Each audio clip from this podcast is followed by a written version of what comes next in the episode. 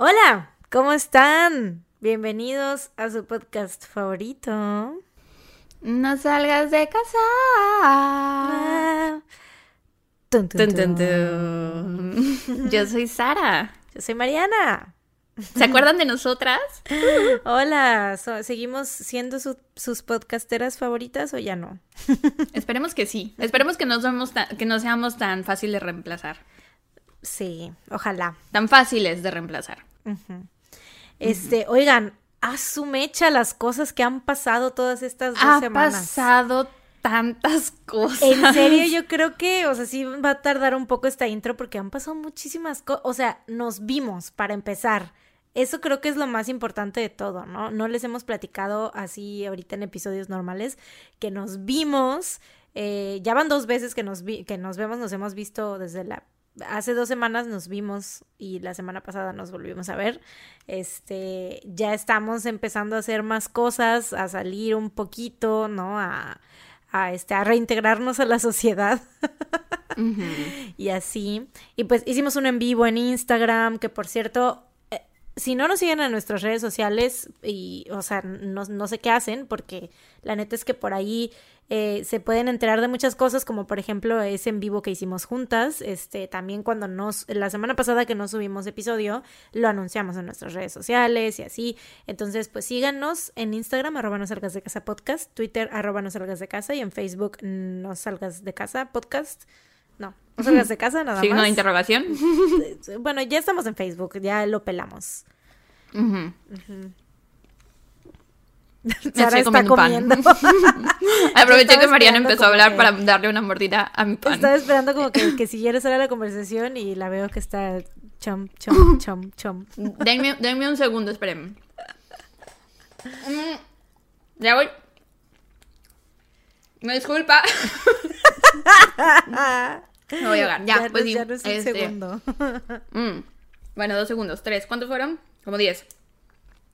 Sí, nos vimos. Nos vimos. Ajá, hace dos. Fue el 2 de junio cuando nos vimos. Después nos vimos la semana pasada. El martes, la semana pasada. Eh, y no hubo episodio la semana pasada porque tuvimos problemas técnicos severos. O sea, si nos siguen en Patreon, si son Patreons y escucharon el episodio extra de este mes, sabrán que habíamos platicado algo de darnos una semana de descanso. Pero, Pero, el hecho de que nos hayamos tomado ese break la semana pasada no era el break que nos queríamos tomar. El break de la semana pasada tuvo que ocurrir porque tuvimos problemas técnicos. Porque ese día era, íbamos a grabar en domingo, pero no sucedió, me quedé sin internet, entonces, este, pues tuvimos, le, le tuve que decir a Sara así de, güey, pues yo creo que mejor, eh, porque pues en lo que llegaban a componerlo y eso, o sea, yo creí que, no creí que fueran a ir ese mismo día, sí vinieron ese mismo día, pero pues ya un poco, unas horas después de que le había dicho Sara, este, pero sí, lo cancelamos, dije, güey, pues hay que, tenemos que pasar el descanso que era de la próxima semana, pues para este, ¿no? Ya ni modo, porque nosotras, o sea, de hecho lo habíamos planeado para esta semana, para poder avisarles en un episodio, ¿no? O sea, en el ujú, no episodio dejarlos que- colgando. Exacto, en el episodio que grabáramos esta semana decirles, ¿no? Para que ya estuvieran avisados. Pero pues resulta que el destino dijo, Nel, hoy te quedas sin internet, Mariana, así que pues tuvimos que adelantar el descanso. Fue descanso obligatorio. Pero bueno, sí han pasado muchas cosas, ya estamos saliendo más. Yo ya vencí mi miedo y mi ansiedad de ir al cine. O sea, es algo que es de las cosas que más me gustan hacer en la vida y obviamente es algo que había perdido a causa del cobicho.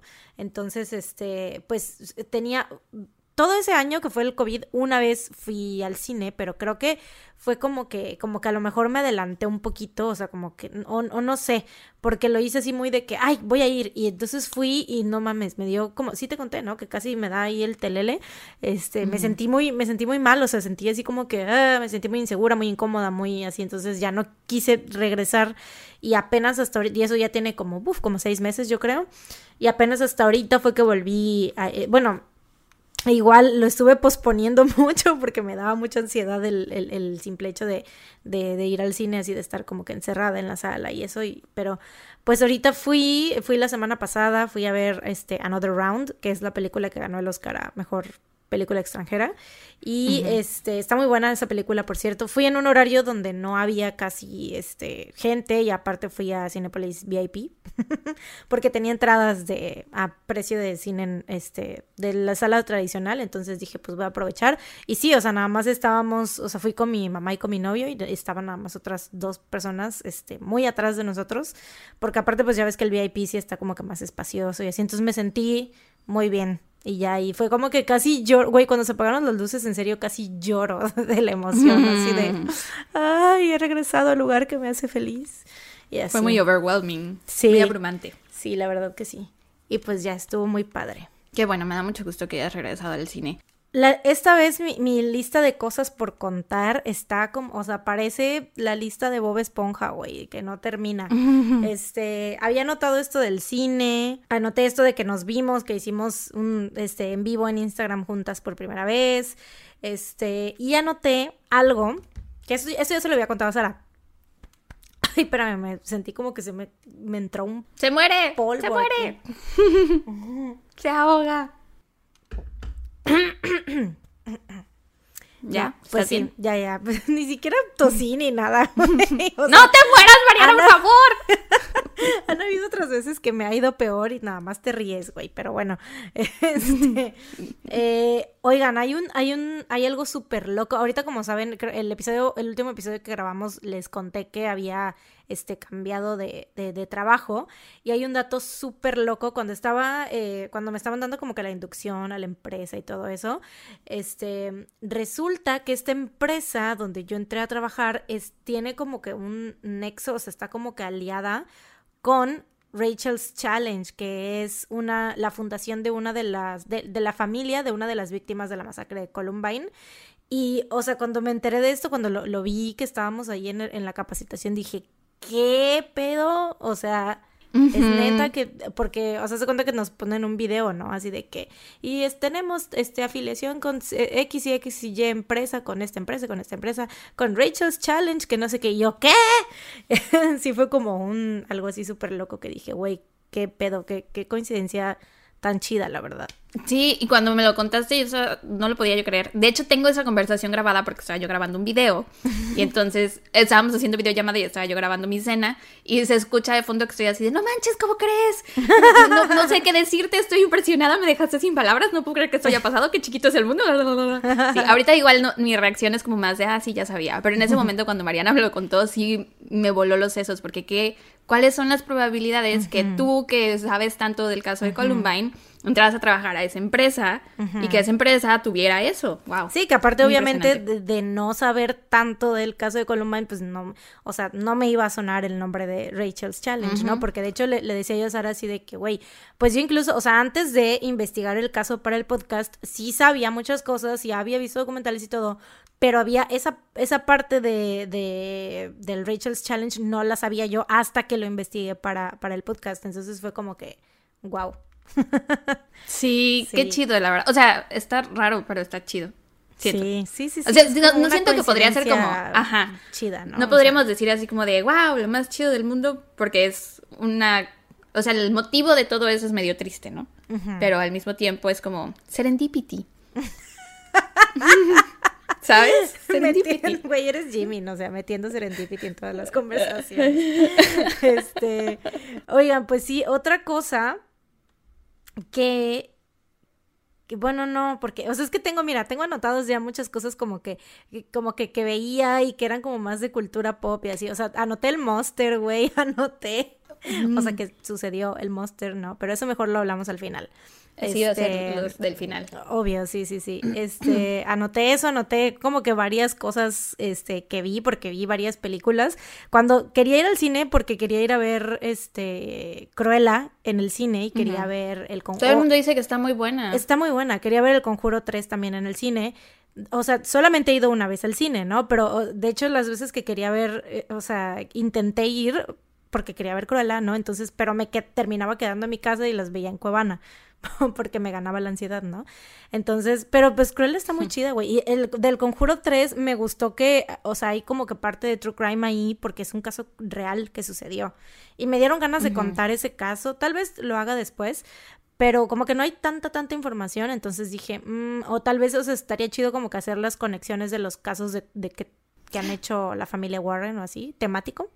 Tal, tal vez lo puedes reservar para nuestro episodio de Halloween de este año. Ándale, sí, o sea, como que, pero siento que te digo, no, no podría ser como que un solo caso, sino que tendrían que ser como que todos los casos. Cuentas todos.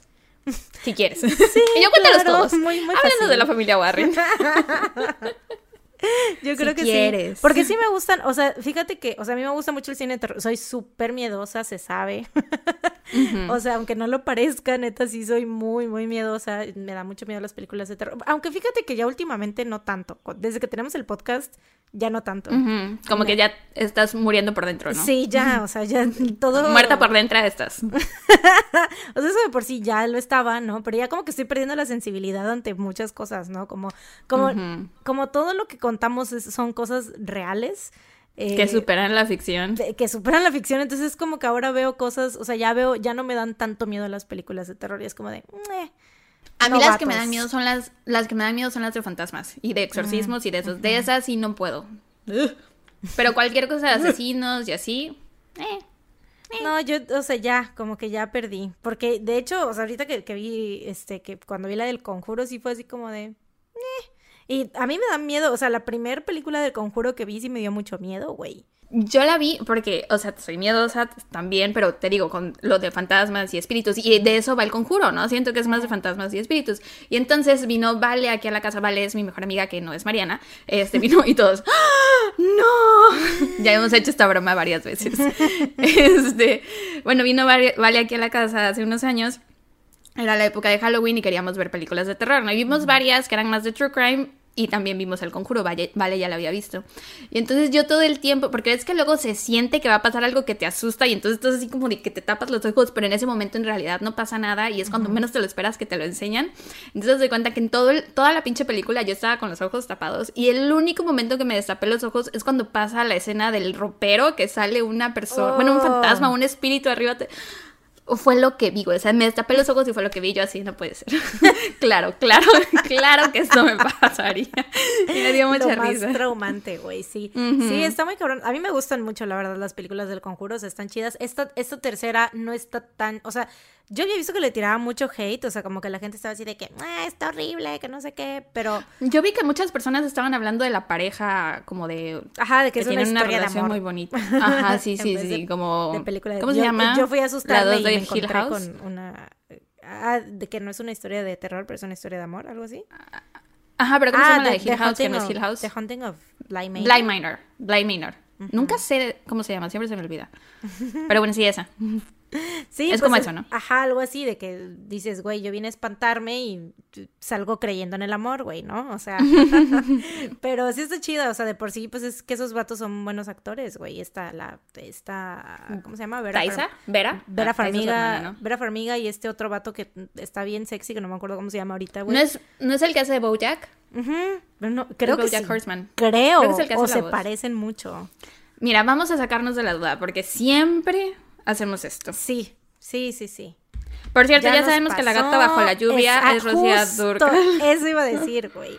Porque en nuestro episodio de Patreon dije que la gata bajo la lluvia era de Lupita D'Alessio y Sara fue como de sí, o sea, me creyó. Yo, yo como Y- dándote el avión porque no, nunca, no sé. Y pues yo estaba muy segura, o sea, muy, muy, muy segura, tan segura como cuando dije que Vivi Gaitán se había muerto, o sea, así de segura. y pues obviamente ahora ya no estoy segura de nada en mi vida, güey. Ahora ya todo lo tengo que, cor- co- que corroborar con Google. Ya no puedo decir, ya siento que no puedo decir nada así. Como que el podcast nos ha enseñado humildad. O sea, si antes creíamos que lo sabíamos todo, ahora estamos seguras de que sabemos muy pocas cosas. No en sabemos Y no, nada. no es Bojack Horseman. El que hace de Bojack se llama Will Arnett y el del conjuro se llama Patrick Wilson. No es. Qué bueno que corroboramos los hechos. Por eso sí yo me quedé así como de que se me hace que no, porque se parecen. Yo también los confundo ellos dos. Pero Se parecen, se parecen. Vaya, es un, o sea, es una buena trilogía. Si es que hasta ahí se queda. Yo quiero creer que hasta ahí la van a dejar y que ya no van a seguir sacando más cosas porque ya suficiente tenemos con la monja y el niño y Anabel y la chingadera y media. O sea, ya, va- güey, van a sacar de cada pinche objeto que hay, o sea, la silla, el, el mueble, el escritorio. ¡Qué boba eres! Pues, güey, nada más eso les falta. Estaba pasando el nevero. Ok, ya se fue el... Iba a decir el lechero. El nevero. el lechero. ¿En qué época vives, güey? ¿1950 o qué? ¿Qué, de qué, qué, qué estás? Sí, estoy fantaseando en cómo sería mi vida con Jimmy en 1950. la bestia! ¡Qué rápido, güey! ¡Qué rápido se fue tu ardilla hacia ese lugar! Oh, estaríamos celebrando el Día del Padre ahorita. Nuestros 15 hijos. Mientras el lechero les lleva leche. Ya. Qué idiota eres. Y bueno, oigan, antes de empezar, este, ya con el, con, con los casos, con los asesinatos y todas las chingaderas feas, este, eh, queremos comentarles sobre nuestro Señor y Salvador, el señor Patreon. Patreon. Patreon. Que, por si no lo saben, ya casi llegamos a los 200 Patreons y eso cada vez, o sea, o sea, yo sé que siempre, siempre lo decimos, pero wow, neta, qué pedo. O sea, neta, qué pedo. Sí, muchas gracias a todos nuestros Patreons, en serio, es increíble siempre que vemos ese número crecer. O sea, Mariana y yo checamos el Patreon todos los días. Y siempre que vemos que hay un Patreon más, nos mandamos screenshot así de no manches, ya es uno más. Porque nos emociona mucho. O sea, un año después y nos sigue emocionando como si fuera el primer día y seguimos de incrédulas así de que, güey, es neta que hay gente que se sigue uniendo y que sigue pagando y así. O sea, está muy cabrón, la verdad. Y estamos. Les agradecemos mucho, mucho, mucho. Eternamente agradecidas por siempre y para siempre. Este, y oigan, a los que todavía no son Patreons, les queríamos decir que, este, fíjense, no sé, a, mí la verdad a veces me da culo dar mis datos de como que de, de tarjeta a cualquier lugar, ¿no? Porque Patreon, pues obviamente pagas, es pago pues electrónico, ¿no? No, no puedes ir a depositar a un Oxxo o algo así. Entonces, este, pues queríamos decirles que la verdad, o sea, ese sitio está como muy o sea, está bien. Es, una plataforma segura. Ajá, es una plataforma Es como si estuvieran en Netflix o, o Prime o algo así, o Amazon, por así decirlo. Es una plataforma segura. Exacto. Y si no le entienden, pues no se preocupen, nosotros tampoco le entendemos. Nosotras tampoco. Ya llevamos más de un año ahí y no le entendemos. no le entendemos Pero lo que sí sabemos es que es legítimo y que es, o sea, es, es muy buen apoyo para todas las personas que nos, eh, que tenemos este lado de, de crear contenido y pues, o sea, es una muy buena manera de que nos apoyen y que, o sea, nos, pues, no los que puedan, obviamente, ¿no? Los que puedan y quieran apoyarnos monetariamente lo pueden hacer a través de Patreon sin eh, miedo a que les roben sus datos o algo así. Y aparte pueden cancelar su suscripción en cualquier momento, o sea, no crean que la pagan y es para siempre, en cualquier momento cuando o ya no tengan la posibilidad de hacerlo o simplemente ya no quieran seguirnos apoyando por cualquier razón, pueden simplemente cancelar su suscripción sin ningún problema. Y les ponen una encuesta al final y si nos pueden dejar un mensaje de despedida bonito sería lindo. De, que porque... las queremos mucho. de que por qué decidieron irse y así. Y muchos, hay muchos que nos han puesto que, o sea, que porque su situación económica cambió o que pues que, que por ahora este, se van pero que van a regresar o así. Volveré. y aparte todo lo demás, eh, todo es gratis, o sea, no se crean que, o sea, la aplicación en sí, el sitio en sí es gratis, o sea, ya cuando ustedes deciden donar, ya pues es que, que, o sea, cuando deciden la cantidad, este, de acuerdo a nuestros paquetes, por así decirlo, este, pues ya es que ahí empiezan a pagar, pero, o sea, bajar la app de Patreon es gratis, entrar, eh, eh, registrarse es gratis, todo. El enlace está en la descripción del episodio de todos nuestros episodios y, también en nuestro perfil de Instagram, ¿no? Así es, en todos lados, creo que en todos nuestros perfiles, ¿no? Lo ponemos.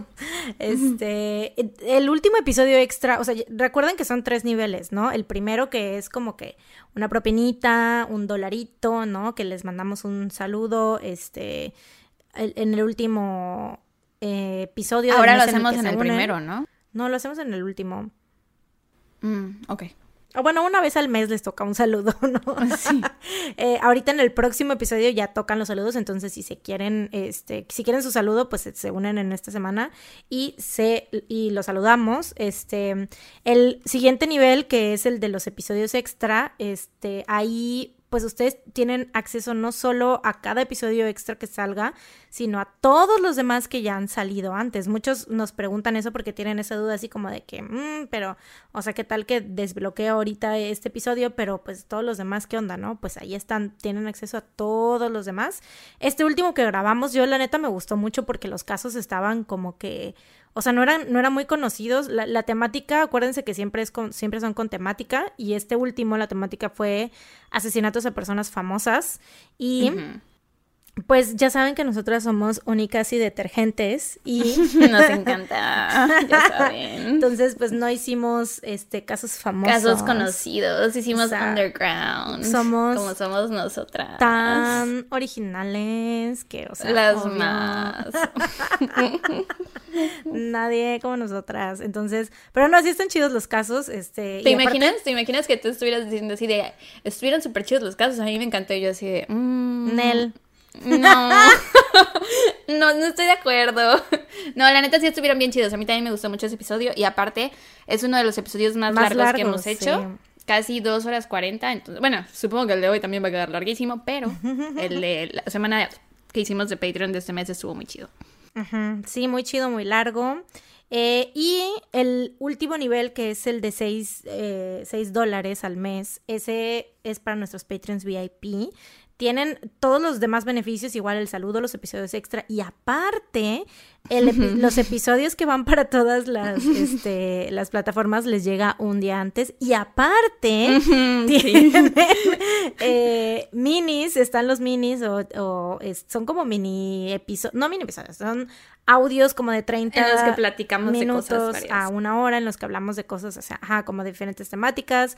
Y, güey, ya casi casi que le tendríamos que cambiar el nombre a terapia de pareja, güey, a ese Eso te iba a decir, por, por solo 6 dólares tienen acceso a todos los problemas que tenemos Mariana y yo, a todas nuestras inseguridades, a todos nuestros secretos más oscuros e íntimos, porque a veces grabamos súper tarde y ya ven que como, como a la una de la mañana o dos la gente empieza a tener un vómito verbal muy emotivo. Pues así nos ha pasado que luego ya estamos escuchando el mini y decimos, güey, no mames, en serio, vamos a subir esto, que el mundo se entere de todo esto. Pero lo hemos hecho porque sabemos que nuestros Patreons VIP son ride or dies y nos aman. Y, nosotros los amamos a ustedes. Y viven por el chisme también. Y viven por el chisme. Sí, a lo mejor no nos aman, pero les puede mucho el chisme. sí, o sea, de en serio, literal, esa es nuestra, nuestra terapia de pareja. O sea, ahí como que a veces sacamos muchas, muchas cosas que, traemos ahí. Este, y sí, pues, o sea, hablamos de cosas personales y así. Entonces, pues, si quieren, si les interesa el chisme, ya saben, eh, pueden pagar 6 dólares al mes y con eso tienen acceso a toda nuestra vida personal. A veces intento no pensar en eso porque si no digo, oh, no, ¿de dónde me elimino? ¿Cómo le hago para desexistir? desexistir. Ay, pero bueno. Pues después de tanto chit chat. Bla bla bla, ble bli bli, bla bla bla. Eh, es que había mucho, había mucho que contar ya dos semanas, o sea, pues no Era necesario. Y hasta eso no hablamos de absolutamente todo lo que pasó esta semana. Sí, no, no, no. Nos faltó, nos faltó. Pero bueno, para eso está el cierre. Los minis.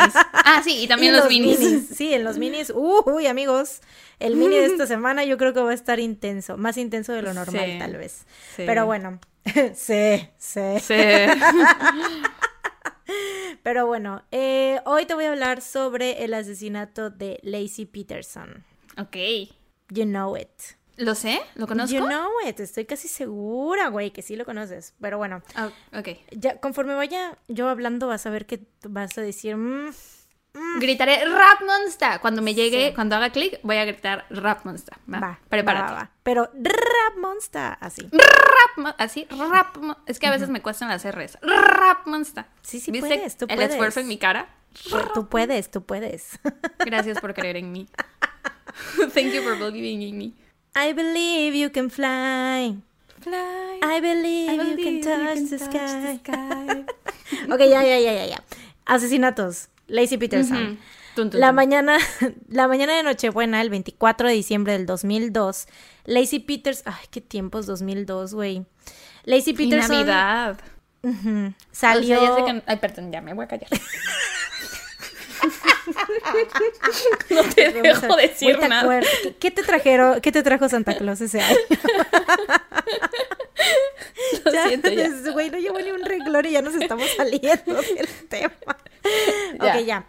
Candadito. Lacey Peterson salió de su casa en Modesto, California, alrededor de las diez y media de la mañana para pasear a su perro. Ese día, ella y su esposo Scott habían desayunado juntos mientras veían el show de Martha Stewart. Scott salió de la casa alrededor de las 9 de la mañana para irse a, a pescar a Berkeley, que es una ciudad como que estaba como a hora y media de Modesto y es conocida por su área marina o área frente al mar, que básicamente son kilómetros de parque donde la gente pues va a disfrutar de distintas actividades al aire libre, sobre todo la pesca y así, ¿no? O sea, Seokjin sería feliz ahí.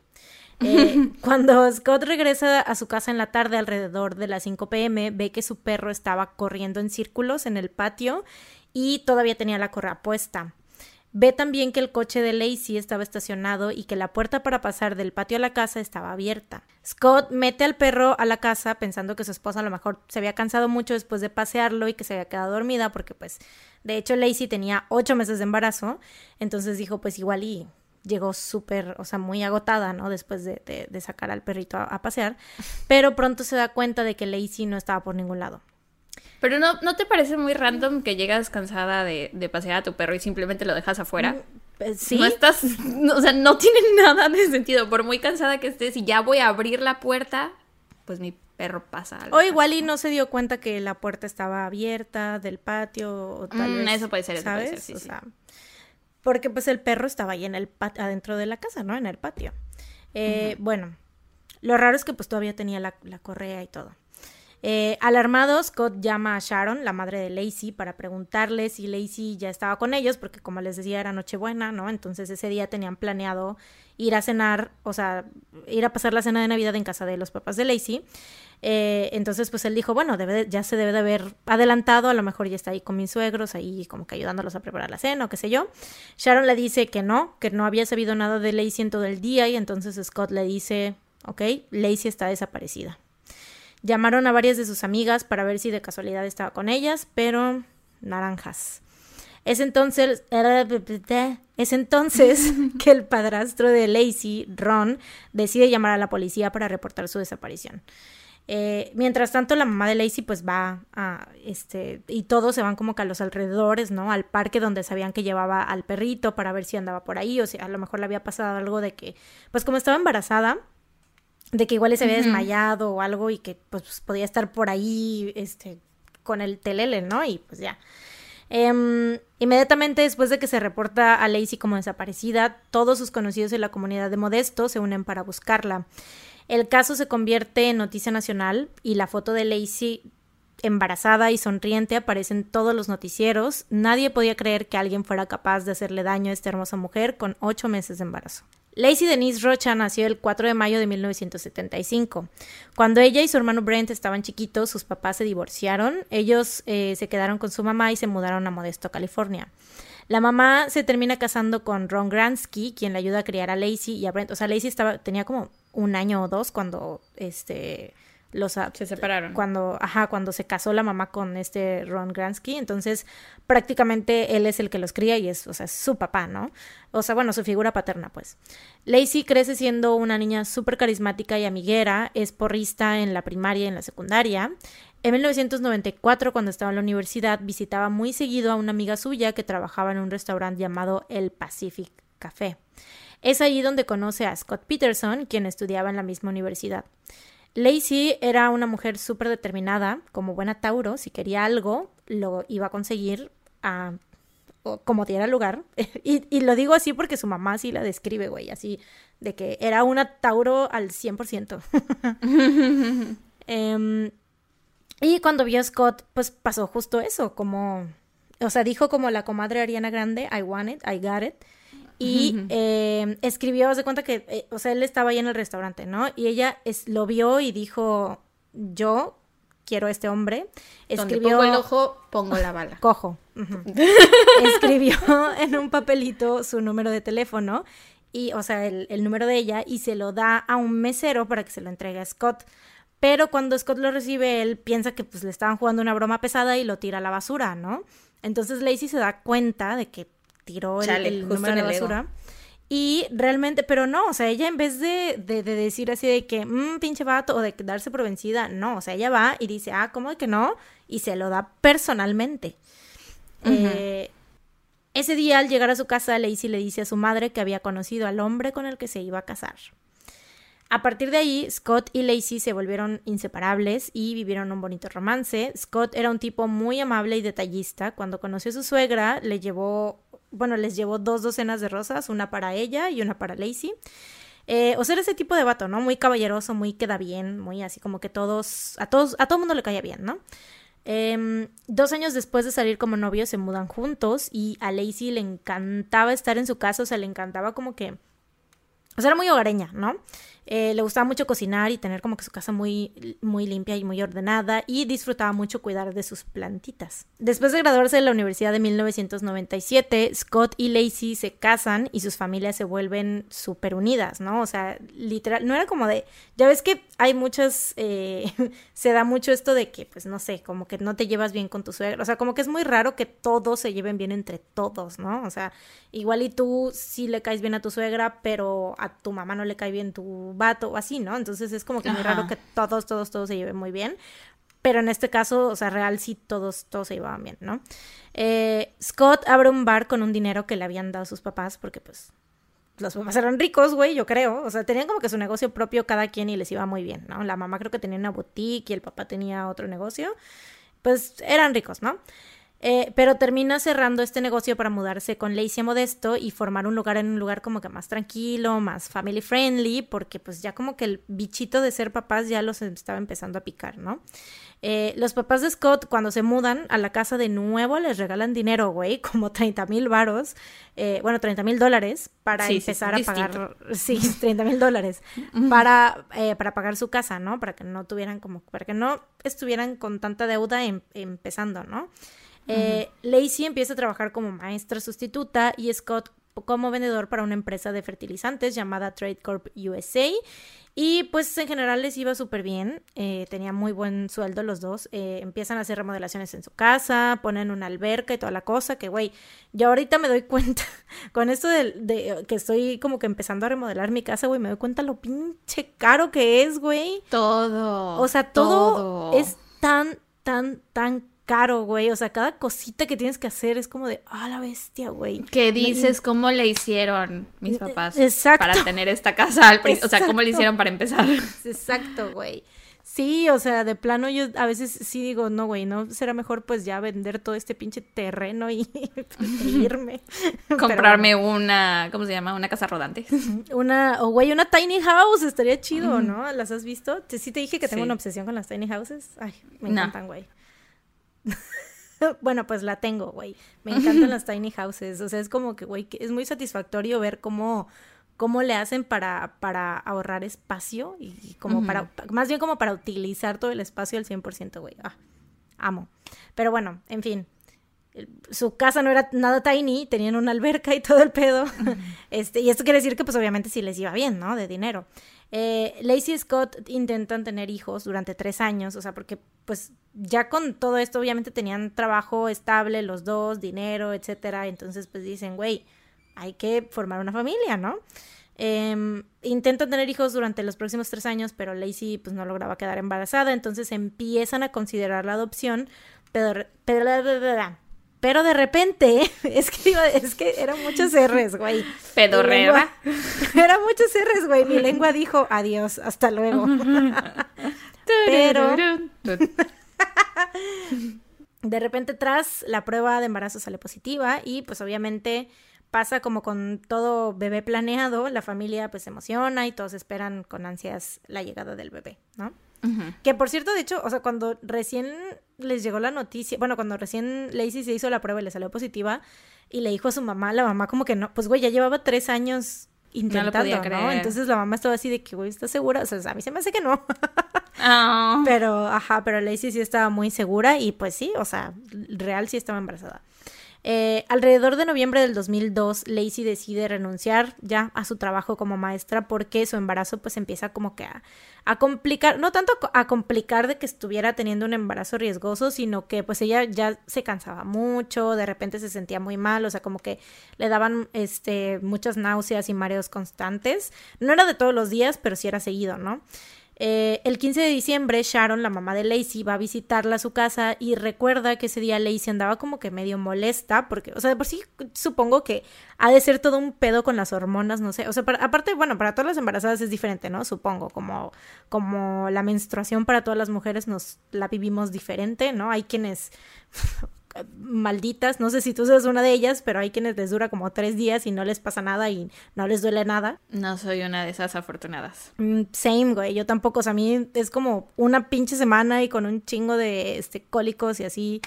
Ay, no, pues así es, supongo con el embarazo también, ¿no? O sea, como que hay unas que dicen, güey, no, sí, la mejor de la vida, es súper bonito, ay, sí, súper tranquilo, ay, sí, yo brillaba y así. y otras sí, que... e incluso en la misma mujer, o sea, la misma mujer puede tener tres embarazos y los tres van a ser distintos. Uno puede ser súper sin problemas y el otro súper problemático. Exacto, sí. Todo depende. Y este, pues te digo, ¿no? Entonces andaba como que, supongo que también las hormonas, pues es todo un pedo, ¿no? Entonces andaba como que medio irritada y pues se molestó un poco porque se supone que ese día que su mamá había ido a visitarla, Scott iba a alcanzarlas en la tarde y les iba a cocinar lasaña, pero pues salió tarde del trabajo y Lacey tuvo que improvisar y preparar una cena como que congelada ahí que tenía para ella y su mamá. Tristemente, esta sería la última vez que Sharon vería a su hija. Como te había comentado el día que Lacey desapareció, desapareció, ¿qué me pasa hoy, güey? Mi lengua no está cooperando. Es normal, es normal. y es que ya teníamos dos semanas sin hacer esto, güey, sí. O sea, si de por sí. de por sí estoy bien pendeja, güey, ahorita falta de práctica, peor. Ok, eh, ese día, el día que Lacey desapareció, Scott salió de la casa a las nueve de la mañana, ¿no? Pero él como que tenía una idea más o menos de lo que Lacey tenía planeado hacer ese día. Eh, y esto, lo que tenía ya planeado era sacar al perro, que se llamaba Mackenzie, eh, hacer unas galletas de jengibre y también iba a ir a la tienda a comprar pan. O sea, eso es lo que él dice, ¿no? Em, que por cierto, aquí en, en, esta parte como que muchas amigas de Lacey dicen, estaban así como que, güey, la verdad yo no sé qué pensar de eso porque pues Lacey estaba, o sea, ya tenía ocho meses, estaba muy embarazada y todas estaban así como de, o sea, lo que teníamos entendido era que ella pues se sentía mal y así, o sea, ya había renunciado a su trabajo y todo porque prefería estar descansando. Entonces se les hizo raro que, que él dijera que los planes eran, o sea, que iba a tener como que un día muy movido, ¿no? Entonces, raro. Pero bueno, eh, ese día el plan original de Scott era irse a jugar golf, pero como hacía mucho frío decidió mejor irse a Berkeley a pescar. Pero antes de esto pasó al almacén donde trabajaba porque ahí tenía guardado un pequeño barco trabajó un rato, este, o sea, iba a agarrar el barco para irse a pescar, ¿no? Trabajó un rato, los registros de su computadora muestran que estuvo ahí en el almacén hasta las 11.18 de la mañana. A las 12.54 compró un boleto de para pescar, o sea, así, así, así decía, güey, fishing ticket, supongo que para ir a pescar tienes que comprar un boleto. no sé cómo funciona eso, güey, nunca he ido a pescar. Eh, y menos en Berkeley, California. Pero bueno, em, se queda ahí eh, un par de horas, ¿no? En la bahía pescando, qué sé yo. Eh, alrededor de las 3.25 pasa a ponerle gasolina a su coche y luego regresa a su almacén alrededor de las 4.15 para poner el bote en su lugar y después de 30 minutos de estar este, por ahí en el almacén regresa a su casa. Y es cuando nota que el perrito está suelto y que Lacey no está en la casa, pero en ese momento, o sea, cuando él recién, recién llega, piensa que está con su suegra, ¿no? Eh, entonces, antes de, hablarle, ves que al principio te dije que le había hablado y todo, pero antes de hablarle, se calienta un pedazo de pizza, mete su ropa a la lavadora, nada más la ropa que él traía, o sea, no como que una carga de, de, de ropa que hubiera ya, no, nada más su ropa, y se mete a bañar. Sale de bañarse y es cuando escucha los mensajes de la contestadora y es que se da cuenta que su suegro había dejado un mensaje muy reciente para Lacey, entonces dice, bueno, eso quiere decir que no está con mis suegros, ¿no? Es ahí que ya le llama, le llama a su suegra y llegan a la conclusión de que Lacey había desaparecido.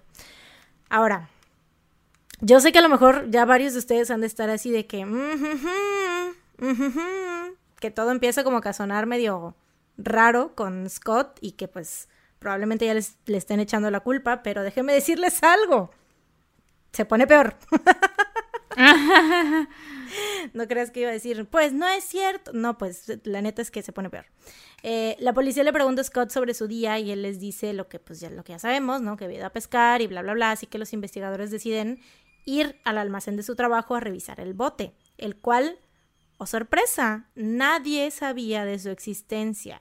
Ni siquiera su suegro Ron, que pues a, a él le encantaba ir a pescar, ¿no? Entonces era como que, güey, soy tu suegro, me encanta pescar, ¿cómo que no me creí que éramos amigos? De tu bote, güey?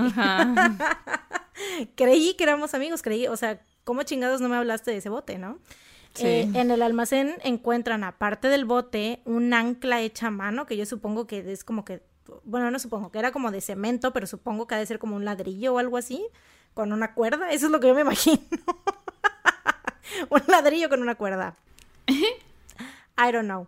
Eh, y aparte señales de que habían fabricado otras anclas, pero ahí solo había una. Entonces, no sé cuáles eran las señales de que habían construido otras anclas. Yo me imagino como en las caricaturas, güey, que se ve como que la silueta y el polvo, ¿sabes? O sea, que a lo mejor tenían como el molde de otras. Puede ser. Pero entonces eh, tu teoría de que era un ladrillo no aplicaría porque si había un como ladrillo la silueta... moldeado. Moldeado en forma de ancla. Esa es mi teoría, güey. Y que las señales era la silueta del ladrillo en el Pero no que era de cemento. No puede ser de cemento y ladrillo al mismo tiempo. Bueno, mm. ¿Por qué me cuestionas, Sara? ya cállate. Ya me voy a callar. Deja de cuestionarme, güey, sí. ya te lo siento. Yo me imagino un ancla de cemento gris.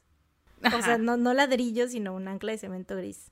Es que eso estoy confundiendo, o sea, estaba confundiendo eso es distinto. bloque de ladrillo. Bueno, algo así, ¿no? No importa. pero quién sabe, güey, la neta esto es súper irrelevante. Eh, la policía interroga a la familia de ¿De qué tamaño era? ¿Cuál era el grosor de la pesaban las otras? ¿Cuál, ¿Cuál era el gramaje? ¿Cuántos kilos? ya, ya, ya. La policía interroga a la familia de Lacey y les pregunta que si ellos sienten como que medio raro Scott, porque pues, güey, ya Lear, o sea, obviamente es como, él fue la última persona que la vio con vida, ¿no? Y era el que vivía ahí con ella, el esposo y así, entonces es como que obligadamente tenían que, que sí, siempre el esposo o la pareja es el primer sospechoso, ¿no? Claro, entonces esto que te decía yo de, de como que los timestamps, o sea, los, eh, los minutos exactos, ajá, la línea de tiempo y todo esto es porque obviamente la policía lo investigó, ¿no? Entonces eh, les preguntan a los papás de Lacey, le dicen así de, oigan, ¿ustedes sienten que él tiene algo raro o, o cómo lo ven o qué onda, ¿no? Y ellos le dicen así de, Nel, no, no hay manera de que Scott le haya hecho algo a Lacey, ¿no? O sea, nosotros estamos de su lado, ¿no? Eh, los papás de Lacey aparecían en conferencias de prensa y pedían por el regreso de su hija, pues creían que alguien la había secuestrado, pero que pues todavía seguía por ahí, ¿no? Pero bueno, la policía continúa investigando a Scott y regresan por segunda ocasión al almacén, pero esta vez notan que las cosas estaban como, como un poquito diferentes, como que había cambiado de lugar ciertas cosas y así, pero esta vez encuentran, tun, tun, tun, un cabello en unas pinzas que estaban adentro del bote. Y esto es algo que, bueno, que ya de una vez se los voy a decir, porque siento que es importante como que tomarlo en consideración. O sea, mucha gente debe estar como, ¡Ah! un cabello, y era de Lacey, seguramente, y no sé qué. Eh, esta es la única pieza de evidencia que se encontró, o sea, real, eh, toda la evidencia que hay de este caso es circunstancial, o sea, esta parte es la única pieza física de evidencia que hay en este caso. Eh, y este cabello era, o sea, era de Lacey porque encontraron como que coincidencia, pero no era como comprobado por ADN 100% ni nada, o sea, era como que... Pero y aunque fuera 100% de Lacey, pues era, su esposa, ¿no? Ella podía haberse subido al bote en cualquier momento, ¿no? Es como si... Ajá, y vamos a poner el mismo ejemplo, ¿no? Que si, por ejemplo, un día de las, cualquiera de las dos desaparece y encuentran tu cabello en mi ropa o mi cabello en tu ropa, Eso te decir, sería normal. Si yo te dijera en cuántos lugares he dejado cabello mío, güey, porque aparte a mí se me cae el cabello un chingo, o sea, tengo un chingo de cabello, pero a la vez, o sea, así como tengo tanto, se me cae un chingo, entonces es como, en todos lados dejo cabello, güey, entonces es como de... Eres un peligro. Güey, yo no sé de cuántos crímenes ya me, me, hubieran este, echado la culpa, güey. Si la policía aquí de México tuviera el nivel de, de investigación que tienen en Estados Unidos, güey, pues no sé de cuántos, o sea, a cuántas personas ya me hubieran ahí vinculado. Pero bueno. Eh, en fin, la investigación sigue en pie y de repente, un día de esos, a finales de diciembre, como una semana después de la desaparición de Lacey, la policía recibe una llamada. Se trataba de Amber Frey, una madre soltera de Fresno, California, quien les dijo que se acababa de enterar, de, enterar ¿ves? Mi, mi, lengua no está cooperando con la R, es eso. Es normal, es normal. Se acababa de enterar del caso y tenía información que podría resultarles valiosa. Resulta que en noviembre... Güey, esto es un foliadú. Eh, bueno, no es un foliadú, pero ves que siempre decimos que... No, no, no, no, no. Ves que hace rato yo dije que tenía problemas pronunciando la R y creo que te pasé eso a ti y ahora no puedes pronunciar la R. Foliadú. Sí. es verdad, es verdad, güey, porque solamente ha sido con cosas de R. Ay, güey, no, no puedo con esto. no puedo con este foliado que vivimos todos los días. Eh, pues sí, resulta que en noviembre del 2002, un mes antes de la desaparición de Lacey, eh, una amiga de Scott le dijo que quería presentarle a una amiga suya para que salieran en una cita. Que para empezar, güey, o sea, ¿qué clase de amiga hace eso, güey? ¿Se le iban a, presentar a Scott? Sí, a tu amigo que está, casado, y que, su, esposa está, embarazada. Un bebé. Exacto, güey. y dices, ay, ¿sabes qué? Yo creo que te llevarías muy chido con esta morra, les voy a presentar para que tengan una cita. ¿What? What the fuck? Pero bueno, eh, cuestionable el comportamiento de la amiga, pero aún así, o sea, él obviamente es el que tú, dices, güey, o sea, si a ti te dicen eso, tú dices, güey, ¿qué te pasa? O sea, bye. Estoy casado, ¿no? O sea. Em, pero bueno, Scott, como hombre, infiel, hijo de su perra madre, le dice, pues va, pásame su número, ¿no? Le llama y le deja un mensaje de voz diciéndole que pues, su amiga le había hablado de ella y que si quería se podían conocer y salir. La chica Amber Frey le llama y deciden conocerse en el bar, en el bar, ah, en el bal, en el bar Elephant en Fresno. Güey, shot, repitan este episodio y dense un shot cada que me trabo pronunciando algo con R. Ok, sí, le dice que, eh, se quedan de ver, ¿no? En el bar en Fresno, el 20 de noviembre. Scott le dice a Amber que él estaba soltero y que ah. vivía en Sacramento. De aquí ya, ahora sí, ahora sí ya lo pueden empezar a odiar. Hace rato no, pero ahorita ya sí. Eh, le dice que estaba soltero, ¿no? Y que vivía en Sacramento y que por su trabajo tenía que viajar seguido a Modesto porque tenía ahí un almacén de, por parte de su trabajo, ¿no? Y que tenía que estarlo visitando y así. Le dice también que los próximos meses iba a tener que estar viajando por toda Europa por cuestiones de trabajo, pero que él, o sea, que a él le interesaba mucho ella, ¿no? O sea, como que, mira, la neta sí me gustas mucho y todo, pero pues, o sea, yo quiero seguir en contacto contigo y quiero pues como que, ver a dónde va esto, pero nada más te informo que los próximos meses, mm, pues no voy a estar tan presente porque voy a andar viajando por toda Europa.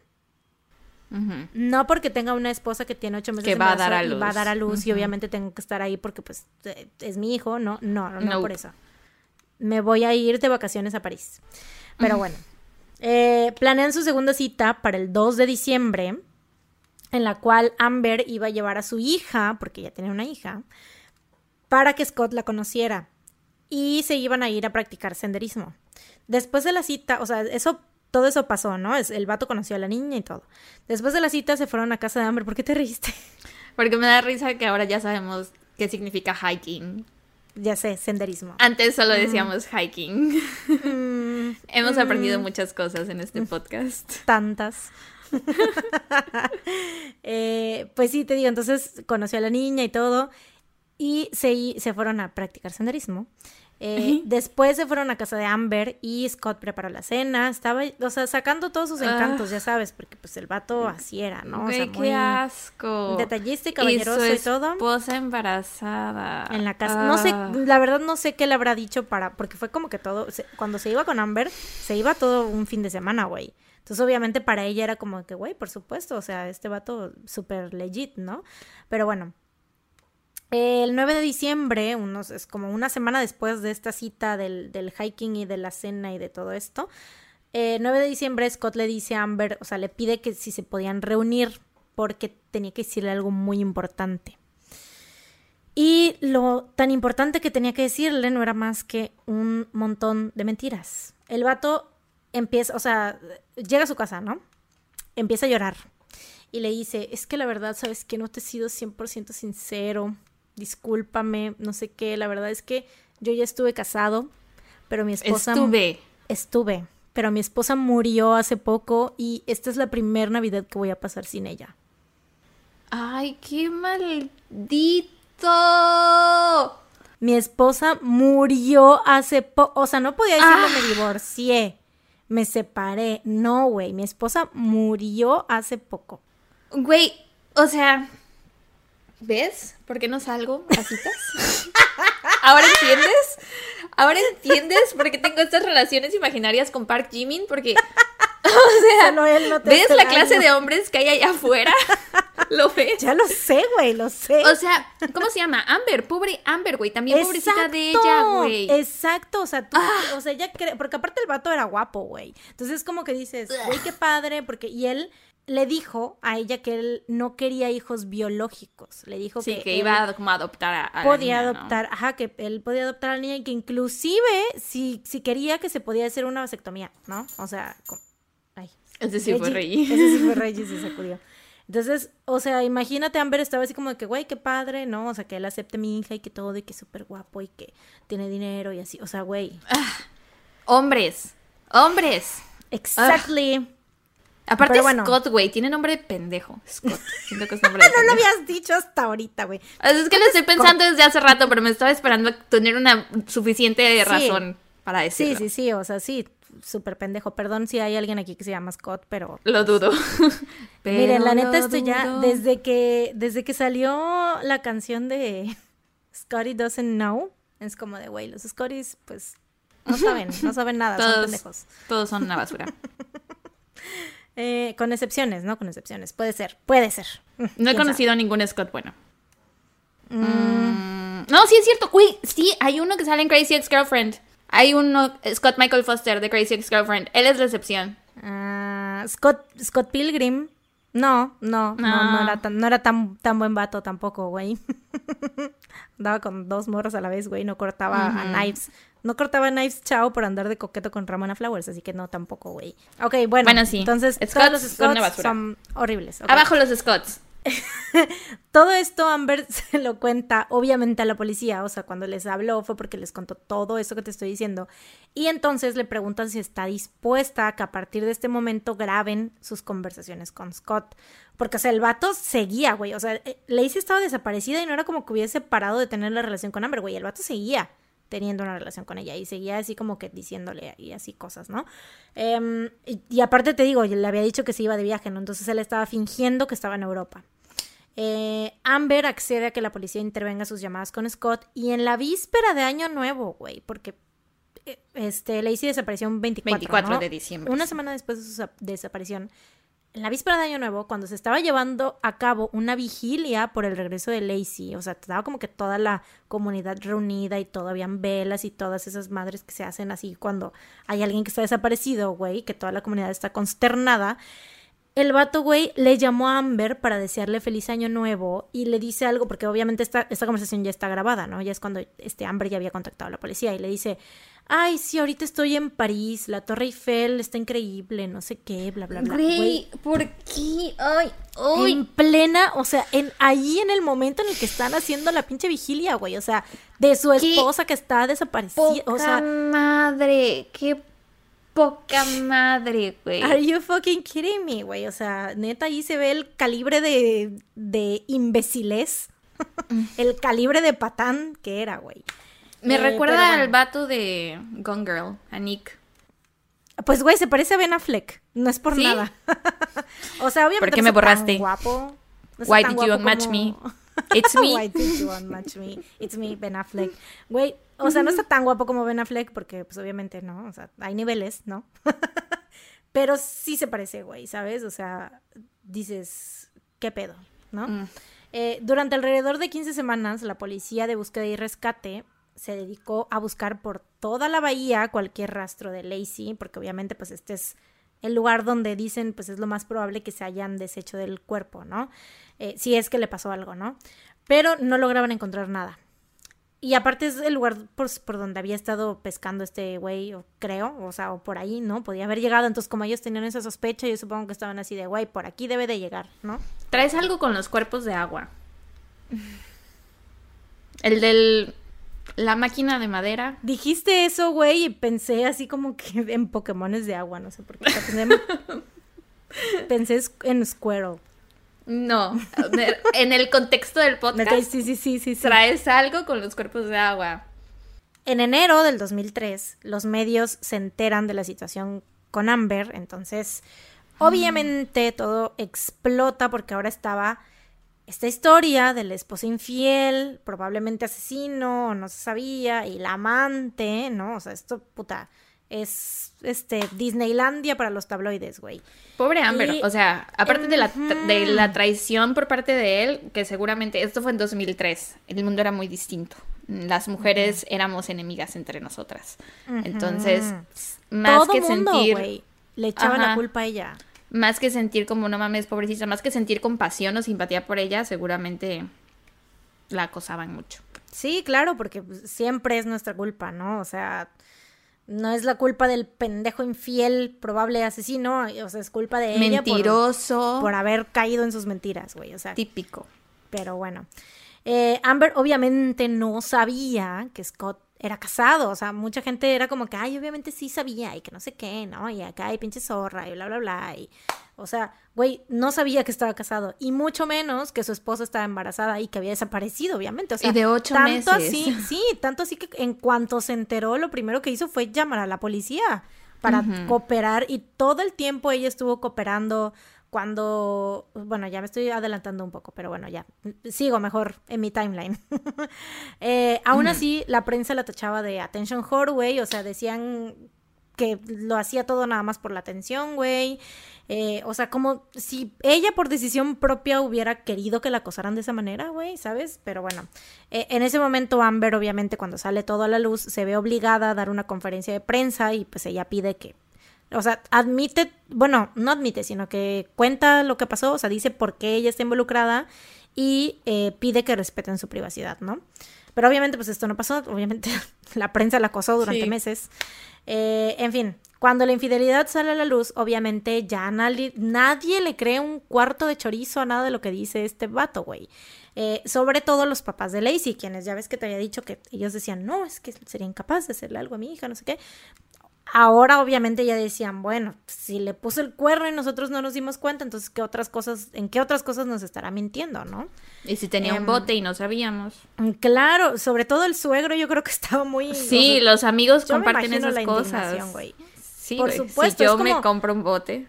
Es como si tú no hubieras contado cuando te compraste el álbum de BTS, güey. O sea, es como que ¿qué pedo? O sea, son cosas que se dicen.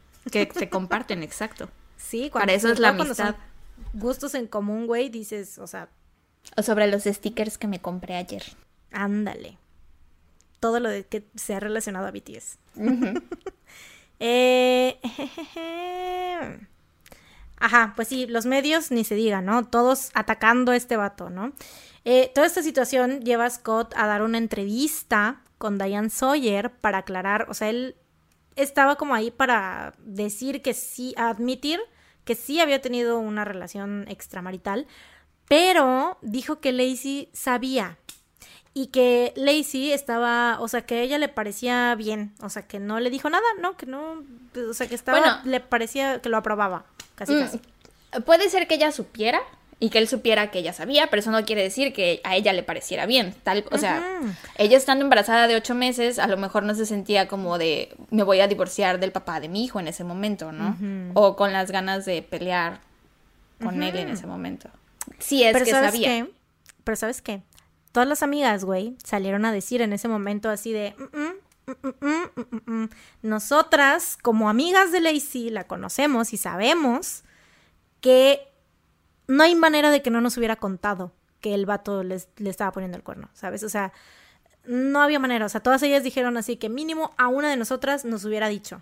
Eh, Y aparte, o sea, ella no era el tipo de personas, eso todas sus allegadas lo dijeron, no era el tipo de persona que, que fuera a quedarse con él por una infidelidad o que mínimo, o sea, no lo hubiera eh, hablado con alguien más o, o que estuvieran en terapia o algo, porque, o sea, era algo que ellas no lo veían como que, que, que, que ella fuera a hacer, ¿no? O sea, que fuera a decir, ah, me está haciendo infiel, ok, mm, va. No le cuento a nadie y síguelo haciendo, ¿no? O sea, no, güey. Em, pero bueno, este vato en la entrevista se la pasa llorando y pues dice que aunque le crean o no, que lo importante para él era que encontraran a Lacey. O sea, que él decía que pues sí amaba a Lacey, que no sé qué, que había tenido la relación, bla, bla, bla, pero que ella sabía y que no sé qué. Pero que, lo- o sea, que no le importaba si le creían o no, pero que quería este, dejar en claro que lo importante era que la encontraran, ¿no? El 13 de abril del 2003, un, esto fue enero, febrero, marzo, abril, casi, casi cuatro meses después de la desaparición de Lacey, que Me da mucha ternura que no sabes que abril es el mes Pero- 4 y tuviste que contar. es que, es que, ve, o sea, estaba así como de, a ver, fue en diciembre. 24 de diciembre. ya era Ya- casi enero. Sí, güey. Mi ardilla It's no está bien hoy. It's fine. no it's anda, fine. no anda, no anda en sus cabales, al parecer. Eh, Ay, güey, es que esto es muy triste. Ya se me quita, Ah. o sea, me, me esto- me estaba riendo. Te iba a decir, ¿has visto Mary Poppins con Julie Andrews? Julie Julie Andrews. Cuando están el buen rey, ja, ja, que están No, flotando ya te en había la dicho casa. que no he visto Mary Poppins. Mm, Tenemos que ver Mary Poppins. Hay una escena en esa película en donde van a casa del tío Bert y ahí cuando te ríes mucho flotas y cuando te, te acuerdas de algo de algo triste te bajas. Entonces ahorita nos estábamos riendo de que no sabías que abril era el mes 4 y ahora vamos a bajar. Así es. Lo siento, pero vamos a bajar. Sí. El 13 de abril del 2003, un pequeño cuerpo es encontrado en el lado noreste, a la orilla de la bahía. Ay, ay, ay, Y al día siguiente, a kilómetro y medio de donde este pequeño cuerpo fue encontrado, aparece el torso de una mujer adulta. Los investigadores confirman que se trataba del cuerpo de Lacey Peterson y su hijo no nacido. Verga, ¿qué pasó? ¿Por qué estaban separados?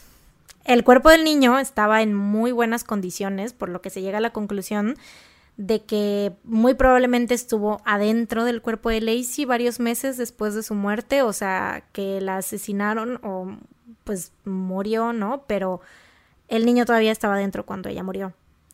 Y que, o sea, en estos cuatro meses su cuerpo se descompuso de tal manera que pues el, Salió. el cuerpo del niño salió. Ay, ay, ay. Así es. Em, los investigadores creen que el cuerpo de Lacey fue hundido con anclas de cemento, similares a las que encontraron en el almacén de Scott, pero estas anclas nunca fueron encontradas en, el fondo de la bahía, así que pues esto solamente es una teoría de la fiscalía, ¿no? Eh, bueno, de los investigadores.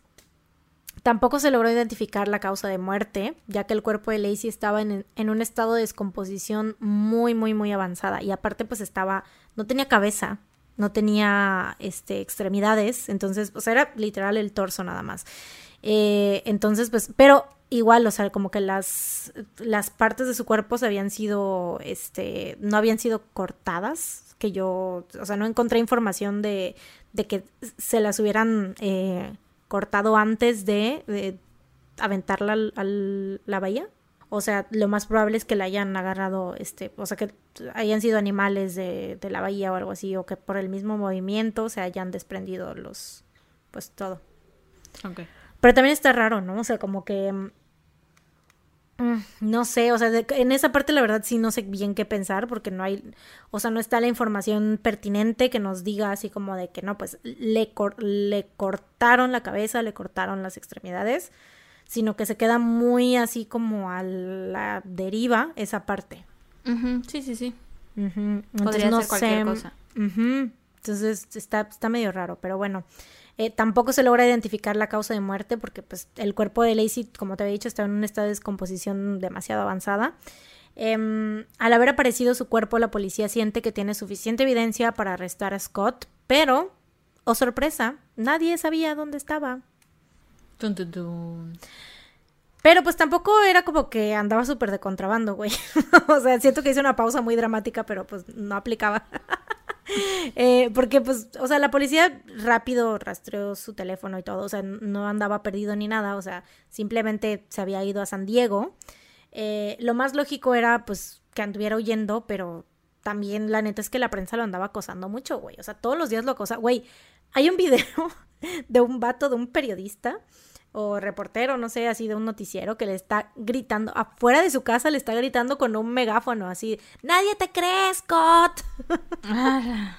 es como de, pues obviamente como no se va a mudar de, casa, ¿no? Pero bueno. Eh, la policía se apresura en encontrar a Scott y logran localizarlo en un club de golf de San Diego. Y cuando sale a la luz, porque pues lo arrestan, ¿no? Le toman la foto, la mugshot y todo ese pedo, todo el mundo se queda así de, qué verga. O sea, el vato se había teñido el cabello todo de rubio, las cejas, se había dejado una como barbita tipo Iron Man, así como de candado. Y bueno, es que era la época, güey, era la época. También se le había pintado de rubio, o sea, choices. Pero era la eh, época, siento que, o sea, puedo ver a un Backstreet Boy con ese look.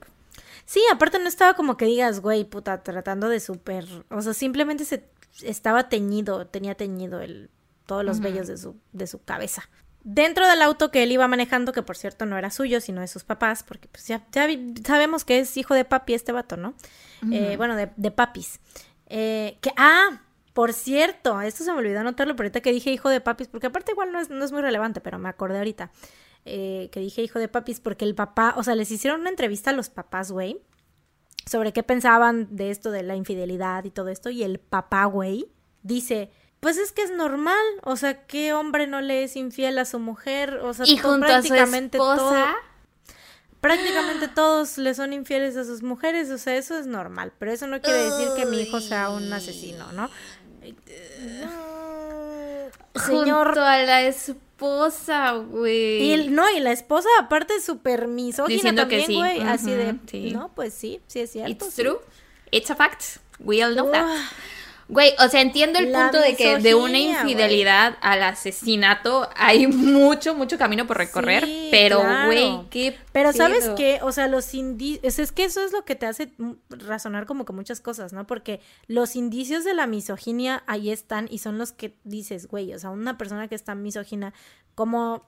O sea, crees más probable que digas, güey, pues obviamente no tiene respeto hacia las mujeres y no cree que son, que, que, no tenemos importancia ni validez ni nada, entonces como que, pues lo ves más eh, creíble, ¿no? Que llegan a cometer un asesinato. Y algo iba a decir ahorita. Ah, es que sabes por qué también lo tengo como que, me, eh, que como etiquetado como misógino también, porque ese día que, que, que él se fue a trabajar, digo, a pescar supuestamente, este, le dejó un bote lleno con agua y jabón para que limpiara la casa. Mm, qué raro. O sea, a tu esposa embarazada de ocho meses, güey, la quieres tener limpiando la casa en vez de tú limpiarla o... pero aparte no tenían dinero, ajá. Exacto, sí, o sea, podían pagarle a alguien. Ayudar Pero después también salieron muchas cosas de que el vato tenía muchas deudas y no sé qué, pero güey, o sea, si se podía comprar un bote, podía, yo creo, también pagar para que alguien les ayudara a hacer la limpieza en lo que su esposa estaba así de embarazada, ¿no? Pero bueno. Eh, por eso yo creo que tal vez también lo tengo, o sea, como que los puntos de misoginia en mi cabeza están más altos con él, pero bueno. Eh, en el carro que te digo que iba manejando, que era de sus papás, no de él, encuentran 15 mil dólares en efectivo, como que distintas cosas para acampar tres tarjetas de crédito, el pasaporte de su hermano y un frasco de Viagra porque, pues, ¿por qué no? ¿Cuántos años tenía? Como 29, 30. ¿Y qué hacía con eso? Lacey tenía 27. Él tenía como 20. Le llevaba como 2, 3 años. Mm. Mm, no sé, güey. Neta, no sé. Mm, su excusa para el cambio de look y la huida a San Diego fue lo que te decía, que lo había hecho porque pues la prensa lo estaba acosando, ¿no? El primero de junio del 2004 empieza el juicio en contra de Scott Peterson y pues fue todo un pedo, güey, porque obviamente 99% de la evidencia era circunstancial, O sea, siendo el 1% ese cabello que coincidía con el cabello de Lacey, o sea, porque aparte es súper difícil probar que un cabello le pertenece a alguien, solo puedes decir como que coincide. Creo que para que tenga esto sí es como, neta, tómenselo con un granito de sal, pero exacto, según yo, para que eh, el folículo. Eh, comprobar el ADN, tiene que tener el folículo, ajá, la raíz del, cabello tiene que estar con raíz, ¿no? Entonces, obviamente, este cabello no tenía raíz. Eh, como, si se acuerdan, por ejemplo, en el caso, pues precisamente el que recordabas hace rato de, eh, de Hele Crafts, ese pues no es lo mismo, porque, o sea, aparte de que eran varios cabellos, no era lo único que había, o sea, había un dedo, había uñas, pedazos, o sea, entonces ahí sí decías, güey, por supuesto que sí había, o sea, eran, son pedazos de una persona, ¿no? eh, pero aquí en este caso, pues el, por, por un cabello encontraron el bote, güey, o sea, yo siento que también, eh, o sea, si la hubiera transportado en ese bote, por supuesto que habría mucha más evidencia, ¿no? O sea, por lo menos, o sea, algo, ¿no? No sé.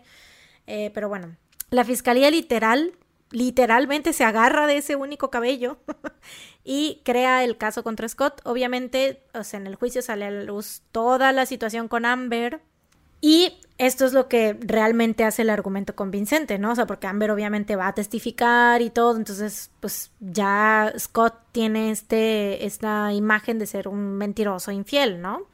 eh, con esto se demostraba que, pues, estaba mintiendo y que aparte había un motivo bastante probable, ¿no? O sea, que Scott quería estar con su amante y se tuvo que deshacer de su esposa y de su hijo que aún no nacía para poder estar con ella, ¿no? Ese era como que el caso de la fiscalía, el motivo y el cabello. Eso era todo.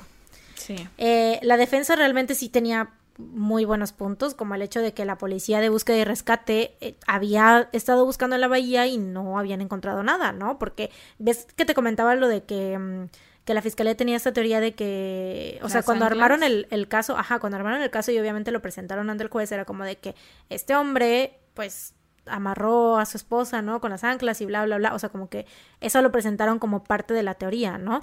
Entonces, pues obviamente estos, la defensa les dice así de que no, pues nunca encontraron, estuvieron buscando este todos los días y no encontraron nada. O sea, ponte que el cuerpo se haya este desprendido, pero entonces las anclas dónde están, ¿no?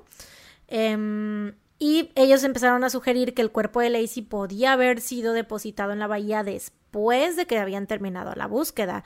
Y pues obviamente como tenían bien checado a Scott, porque de hecho en su carro traía GPS, güey, y todo, entonces no pudo lo tenían, exacto, no, no había, no, no había manera de que fuera él, ¿no? Además, habían 11 testigos que habían visto a una mujer embarazada caminando con un Golden Retriever, que es la raza del perro de, de los de, pues, de, que tenían ellos, güey. Pero uno de los investigadores aclaró después que se había localizado a esta otra mujer que habían visto y que mm. no era Lacey. O sea, aparentemente había otra mujer muy embarazada en el mismo vecindario que salía todas las mañanas a pasear a su perro Golden Retriever, que también se llamaba Mackenzie. No, no es cierto. No, ya el nombre no sé. Pero o sea, es como que, güey, ¿qué pedo, no? ¿Qué pedo con eso? Yo la neta no sé si creerles bien eso de que, ay, pues sí, sí, pues es que los testigos no, no sirven porque sí hay una mujer, encontramos una mujer que también es así, o sea, no sé. Eh, pues sí, en fin, pasó todo ese pedo, el juicio, todo un pedo. Eh, el 12 de noviembre del 2004, el jurado condena a Scott por dos cargos de homicidio y el juez lo sentencia a muerte por inyección letal. Lo cual verga, yo wey. siento que, que es demasiado extremo, ¿no? O sea, como que no sé, o sea, yo siento que siempre que hay casos de, de, de, de, este tipo, que toda la evidencia es circunstancial, que no hay tanta coincidencia, o sea, no sé, se me hace como que muy difícil ver como que, que, que fue lo que les hizo tomar esta decisión, ¿no? Porque ah. eh, la neta es que yo sigo sin saber, o sea, siento que no hay manera de saber si sí lo hizo él o no, porque no hay nada en el bote, o sea, lo único que tienen es un cabello y que el vato uh -huh. fue infiel y ya, eso es todo. Y que, no hay... o sea, aparte el cabello puede ser explicado de muchas otras formas. Claro, pues era su esposa, güey, obviamente. y aparte, o sea, es lo mismo que coincidía, no hay 100%, no existe, o sea, no es un hecho que ese sea el cabello de Lacey. Podría haber sido de igual, de alguien, una de las investigadoras o qué sé yo. O de una de sus amantes. O de esos 80 amantes, o de alguien que trabajaba ahí en el almacén, güey. O tal vez yo. él usaba pelucas. Chale, güey. sí este, de hecho, ese almacén también lo usaban unas drag queens para guardar cosas, güey. No, pero sí, o sea, siento que es como que heavy, demasiado poquita. ¿no? Demasiado O sea, es como poquita, que sí. justo- demasiado poquita así, información. demasiado poquita información. Güey, es demasiado poquita información. O sea, no hay. Y yo, I stand by it. I, I said what I, I said. said what I said. Tamisha, Iman, is coming for you. Pero, o sea, güey, siento que es muy, muy, muy poquito. En otros casos hemos como que dicho, güey, es que son demasiadas coincidencias. Es que, ¿cómo puede ser? En este caso es como de, no, siento que no hay lo sufic- la suficiente. O sea, porque la teoría es que, pues, el vato se la llevó en el bote, ¿no? O sea, que la asesinó en su casa, ¿no? Fue por el bote, regresó, la. De alguna manera la puso en el bote se la llevó, de alguna manera en- logró entrar con ella en el bote a la bahía, ¿sabes? Siento que está como muy complicada toda esa logística, porque aparte los vecinos, o sea, no sé. Sí, o sea, hay mucho, mucho espacio para dudar. mucho hoyo, hay demasiados huecos en, en esta parte, sí. Y pues lo, lo que sí es que el vato era un mentiroso infiel, eso sí. Así, pero- de que era una basura de persona, era una basura de persona. Pero de nuevo, de ser una infiel, basura de persona a, Ujú. ser, a ser un asesino, o sea, sí coincide que muchas veces las basuras de personas son asesinos. Todos los Claro. asesinos son basura de son persona. basuras de persona, pero, Pero no todas las basuras de personas son asesinos. asesinos. Exacto. That's me. right, you said it. You feel me? no, no, no. No, no, no. Pero bueno, Chale. inyección letal, güey, can you believe it? Chale, Sus güey. abogados obviamente apelan mm, con un pinche documento de 800 páginas o no sé cuánto, eran un chingo, güey, eran como 240 páginas, algo así. Eh, apelan notando que la publicidad alrededor del juicio lo había hecho inapto para ser tratado con justicia, aparte. Exacto, como el caso de, de, De esta- Pamela Smart. Ajá. Y porque hemos obviamente- tenido otros casos que han sido así también.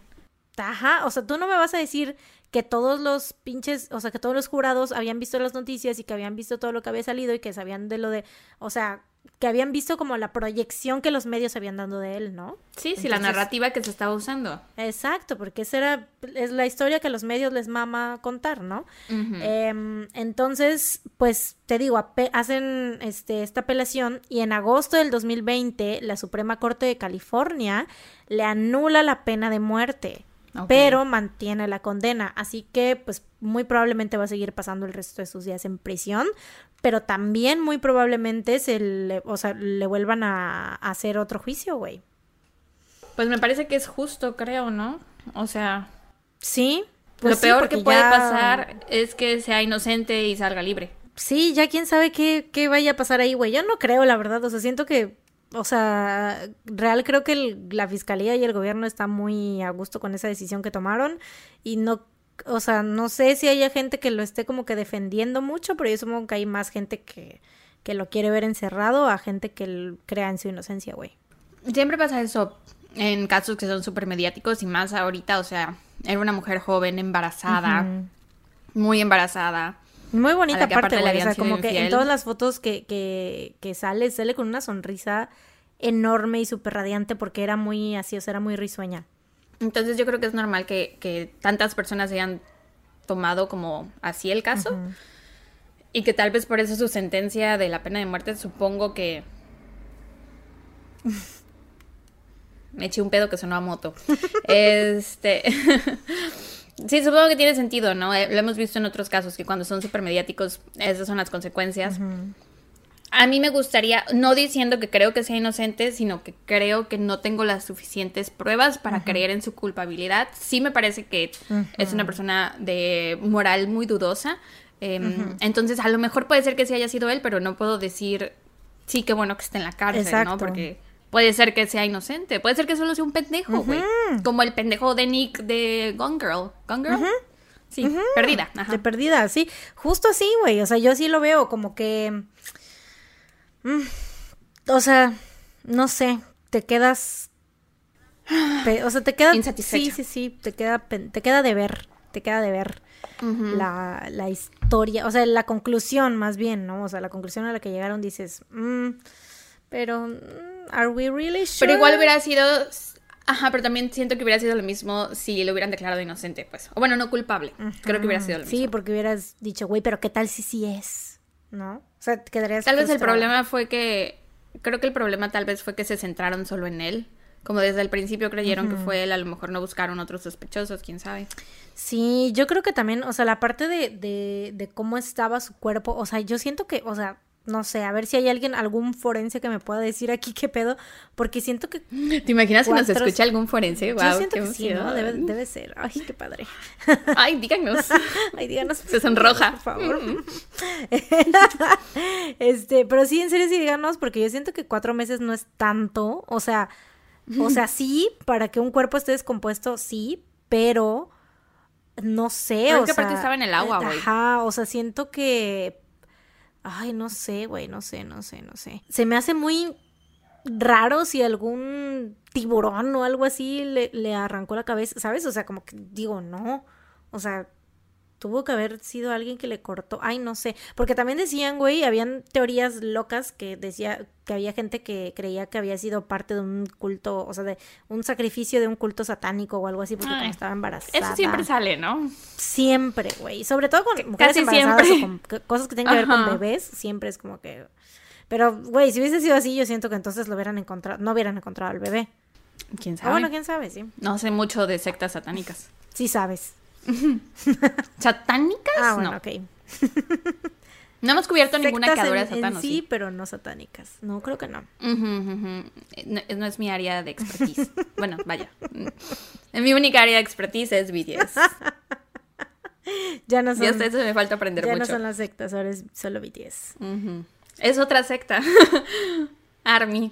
Eh, en fin, mis fuentes fueron eh, un documental de Dateline Mystery, The Murder of Lady Lacey Peterson, perdón, el video de Bailey Sarian del caso y Wikipedia. Que Bailey Sarian es la, la chava, yo no sabía, tú ya me habías creo que hablado de ella, la que se maquilla mientras cuenta casos, Es que hay que varias. está toda tatuada. Pero es como que la más, la que tiene más views, porque, o sea, de sus videos, o sea, se cuenta que me salió ese video y fue por eso que, que, que me decía hacer este caso, porque lo escuché, este, como lo contaba ella y así. Y dije, ah, pues está chido, me gustó cómo cuenta las cosas. Y, este, vi que, o sea, real, todos sus videos son de que 5 millones de views, o sea, arriba de 5 millones, 7 millones, así. No sé, no, no, no sé si la ubico o no. Sí, me cayó muy bien. Me, me gustó cómo, cómo, cómo contaba los casos, entonces, sí. Pues muy bien. No, nunca dije Rap Monster, entonces no conozco este caso. Ajá, me di cuenta. ¿Por qué creías que lo conocía? Pues porque es muy conocido, güey.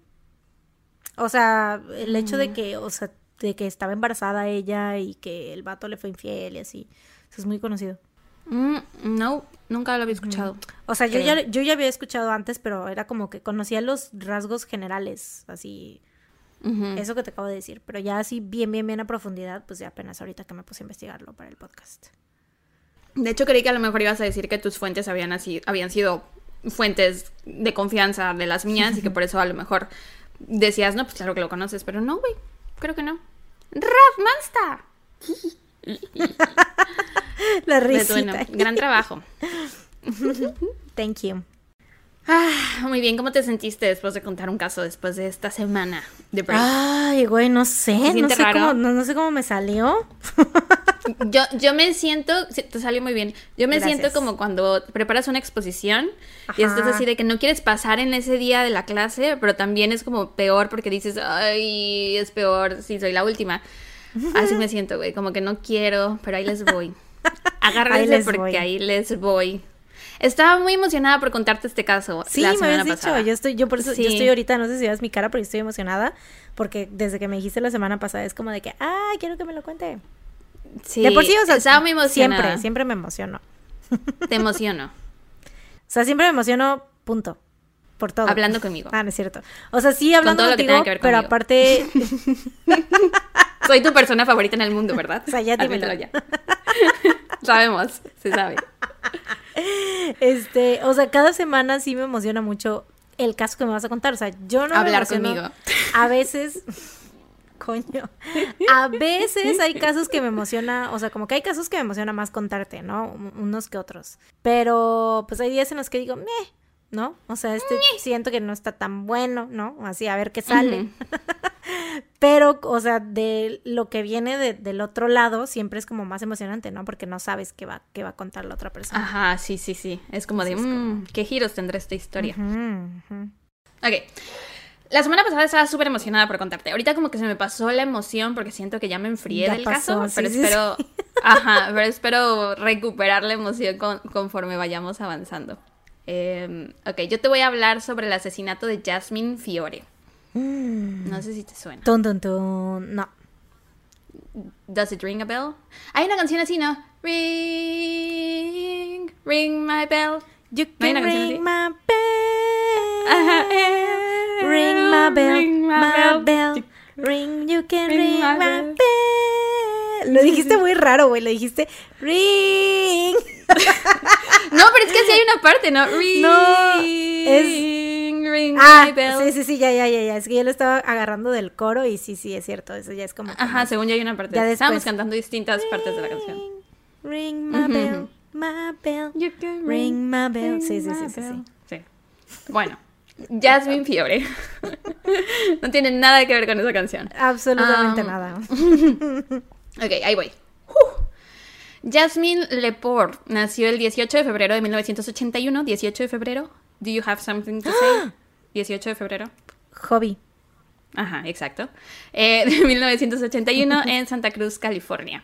Sus padres se divorciaron cuando ella tenía 8 años y fue criada por su madre Lisa Lepore en Bonnie Doon, California. En su adolescencia fue una niña muy feliz, tenía el cabello largo y rubio, admiraba a Marilyn Monroe, eh, de hecho era su ídolo más grande en el mundo, también le gustaba jugar fútbol y tenía un trabajo de medio tiempo en un supermercado.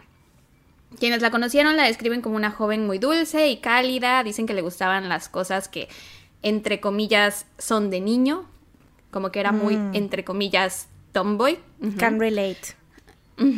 Eh, le encantaban los animales, la naturaleza, realizar actividades al aire libre. Uno de sus pasatiempos favoritos era montar a caballo. A caballo, dije a caballo. Montar a caballo. no, montar a caballo. Eh, tenía un amigo muy cercano que es, o sea, porque eh, montar a caballo es caro, ¿no? A menos que tengas caballos que te hayas encontrado por la calle o así. Pero es caro tener un caballo. Ah, no te ha pasado, güey. Hoy ando paseando en este caballo que me encontré aquí a dos cuadras. Es mi nuevo hobby, buscar caballos en la calle para andarlos, andar Hobby. paseando en ellos. Sí. Bueno, es muy caro esto, ¿no? Y su familia no era de dinero, pero tenía un amigo muy cercano, que su familia era rica y tenían caballos, entonces ella y su amigo pasaban los fines de semana montando a caballo. Sí, la, es- ¿cómo se llama? El, el equi... ¿Cómo se llama? Equitación, La equitación es el deporte ecuestre. de ricos, güey, 100%. Ujú. Sí. Como cuando, ¿te acuerdas? Uy, TBT cuando conté el caso de del asesinato sí, de, sí. de John Robinson ¿Que la envenenó? Hill. Sí. Que le envenenó el marido. Claro que me acuerdo, fue de los primeros. Sí. I remember. Ella hacía equitación. TBT. TBT. Bueno, cuando ya tenía... TBT, TBT. Eso no es TBC. Sí. Ay, ya, ya, ya. Cuando Jasmine ya tenía como 18 más o menos, un agente la descubrió, la vio en la calle y le pareció que era una chica muy linda y le invitó a trabajar como modelo. Y pues Jasmine siempre había, eh, siempre había soñado con ser famosa, con salir del pequeño pueblo que era Bonidun, quería hacer mucho dinero y ser reconocida mundialmente como su ídola Marilyn. Así que esta invitación le pareció como el primer paso a dar para poder llegar al objetivo que ella tenía en mente.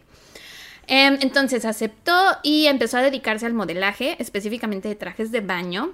Eventualmente se operó las boobies para, supongo, tener más oportunidades de trabajo y sí le fue súper bien, salía en revistas y catálogos y en algunos comerciales. Em, con el paso del tiempo también empezó a dedicarse al body paint, que es cuando te pintan el cuerpo y parece que traes ropa, pero en realidad estás desnudo, como Mystique en X-Men. Que sí sabías que esta Jennifer creía que le iban a dar un traje y que fue una sorpresa que iba a andar desnuda.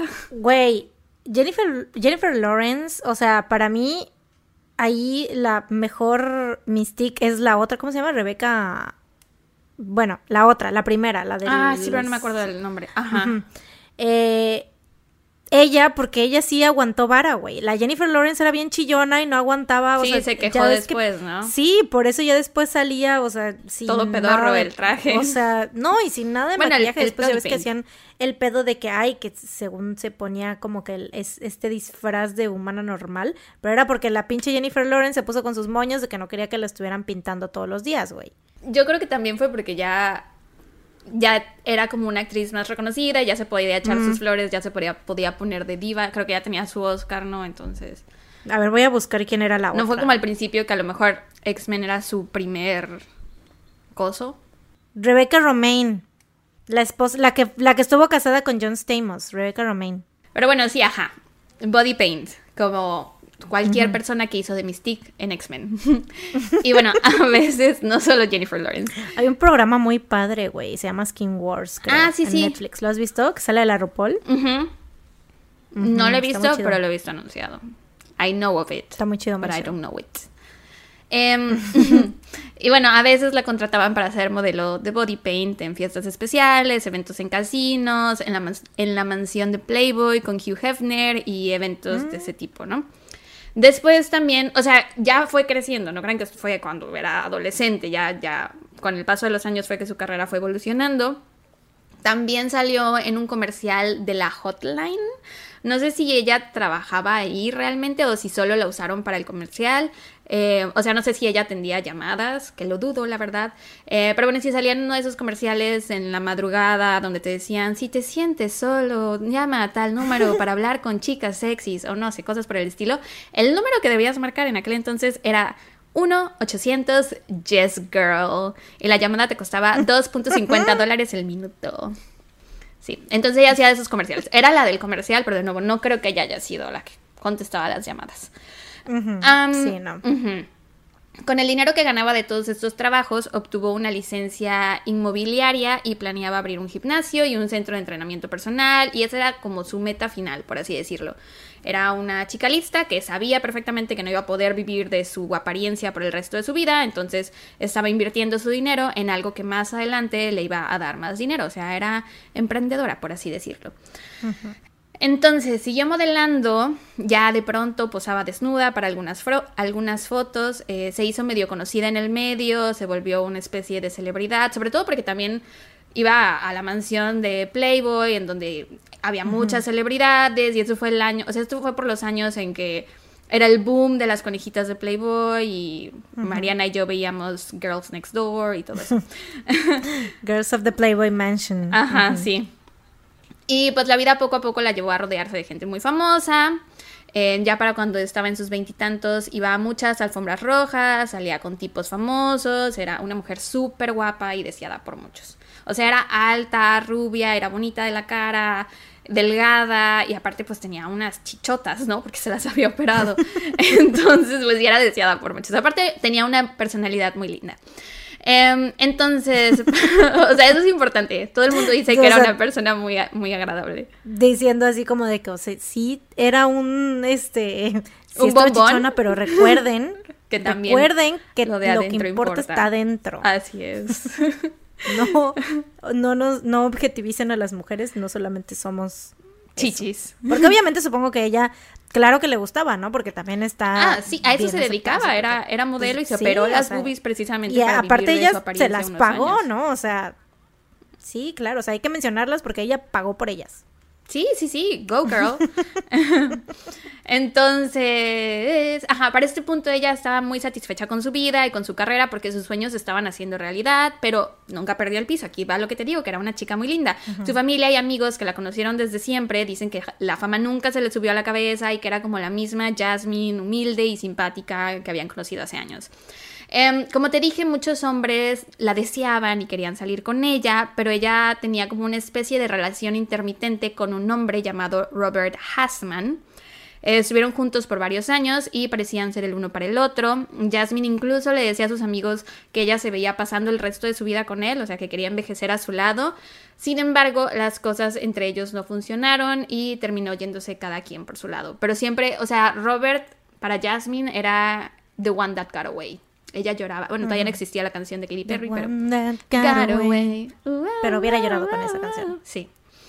Em, Después, en 2005, Jasmine conoció a otro hombre llamado Travis Heinrich.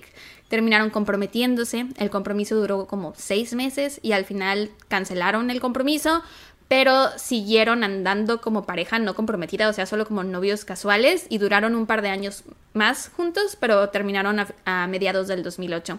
Y esto se me hace raro porque, o sea, sé que no todo el mundo tiene en mente que la meta es casarse, pero a lo mejor no te quieres casar con tu pareja, pero a lo mejor sí te ves como envejeciendo con esa persona, ¿no? Uh -huh. Y si claramente ellos no se veían envejeciendo juntos, no sé muy bien por qué fue que siguieron andando por tantos años, pero pues bueno, cada quien, ¿no?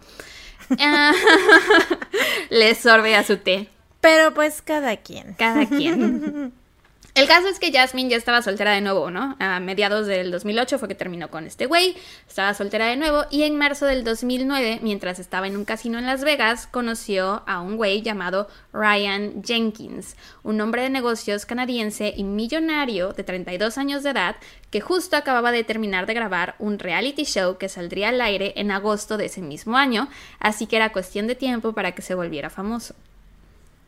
Ring my bell. I know him. I know him. ¿Sí? I know his his name, but I don't know his face. Es uh -huh. al revés. Ok, ok. Uh -huh. Bueno, vas, vas, a ver que lo vas a conocer más. Ya sé por qué te emociona, güey. Don't, don't say it, sigue, don't say it, sigue, don't say it. sigue, sigue, sigue, sigue. eh, bueno. sí. Aparte, Ryan era atractivo físicamente, encantador, divertido, tenía buen sentido del humor y era básicamente como un partidazo para Jasmine porque parecía que su estilo de vida iba muy de la mano con lo que ella quería. Entonces, se conocieron en el casino, se gustaron y esa noche y al día siguiente estuvieron inseparables, tanto así que se terminaron casando al tercer día de haberse conocido en una capilla de Las Vegas. Uh -huh. De Las Vegas, claro. Sí, sí, sí, pues ya estaban ahí. um, típico. Los casó Elvis, por supuesto. Y bueno, ahora te voy a hablar un poco de este tal Ryan, porque es una persona interesante. Su nombre completo es Ryan Alexander Jenkins. Nació el 8 de febrero de 1977, o sea, tenemos dos acuarios aquí. En, de 1977 en Victoria, Canadá, y venía de una familia muy adinerada. Sin embargo, él no tenía dinero propio. De todos modos, siempre se las daba de millonario y como era muy... O sea, porque no es lo mismo que tus papás tengan varo a que tú tengas varo, ¿no? Porque puede ser que tus papás no te quieran dar de ese varo y te digan, uh -huh. tú consigue tu propio varo. Uh -huh. Es distinto. Pero obviamente sí creciste como rico, güey, porque si tus papás tenían varo, pues te dieron todas las herramientas, ¿no? Sí, sí, sí. Eh, entonces, sí, él siempre se las daba de millonario y como era muy encantador y sabía aparentar muy bien, la gente usualmente sí creía que él era el del dinero. Um, entonces, esta habilidad suya de hacerse pasar por millonario lo llevó a participar en un reality show llamado mm. Megan Wants a Millionaire. No sé si te suene. ¡Güey! ¿Te suena? Por supuesto, güey.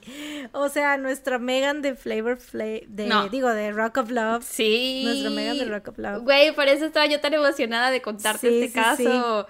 Sí, sí, sí. sí aquí, es, aquí es cuando la icónica Megan Hauserman entra a la historia. so fucking iconic. La más, la más, güey. Deben saber que Mariana y yo, creo que lo hemos dicho antes, ¿no? Éramos super fan de los reality shows de VH1 en aquel uh -huh. entonces. Este, hagan de, no tanto como ahorita hablamos de BTS, pero antes hablábamos mucho de reality shows. y, y, veíamos todos, todos los de VH1. Y no solo los veíamos, sino que aparte decíamos, güey, yo soy tal y tú eres tal. Y entonces tenemos álbumes en nuestros Facebooks donde tenemos sí. fotos de, de Megan Estamos y de otra de las chavas. Etiquetadas. Ajá, etiquetadas de tú eres tal y yo soy tal. Sí. Entonces, cuando, cuando Aparte vi... cambiaba, porque luego si estaban, si estaban Megan con Brandy este, Brandy o Lacey. ¿Quién era, quién Lacey. era Brandy C? Mm, no me ¿Yo? Acuerdo. Me acuerdo que tú eras era Lacey, eso ¿no? sí. Cuando Yo estaba era Lacey, tú eras por Lacey. supuesto, güey. Lacey es, güey, mi spirit animal. Uh -huh.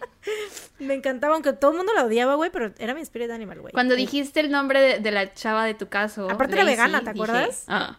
Sí, sí, es vegana, es vegana. Que, güey, o sea, en aquel entonces era como uh, que hubo, que cuando tuvo la pelea con la, la chica esta que no me acuerdo cómo se llama, que fue de las primeras que se fue, que, sí, que le quitó, le intentaba quitar la peluca, Sí, según. sí, sí. Este, y estaban, o sea, Lacey estaba defendiendo a, a, a PETA, ¿no? Y a los animales y así, no sé qué. Ah, no y la otra bien. tipa fue y se puso todas las cosas de piel que tenía, güey, la muy maldita. Y me acuerdo que en ese momento la gente era así como de que, "Ah, ajajajaja. Pero ahorita es como de, güey, a ver, ¿quién es la culera?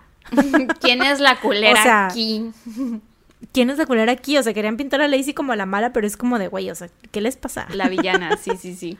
Bueno, esa era la razón por la que me emocionaba tanto contarte este caso. Porque, O sea, yo estaba investigándolo y de pronto dijeron Megan wants a millionaire y yo. "Ah, No puede ser, tengo. Y en ese momento te, lo, te quería yo escribir a para contarte y tuve que escribirle a Pili, porque Pili es la otra persona en mi vida que veía reality shows. Y le dije, ¿qué crees? Que acabo de encontrar mi caso para la siguiente semana. Y ya, o sea, yo muy emocionada.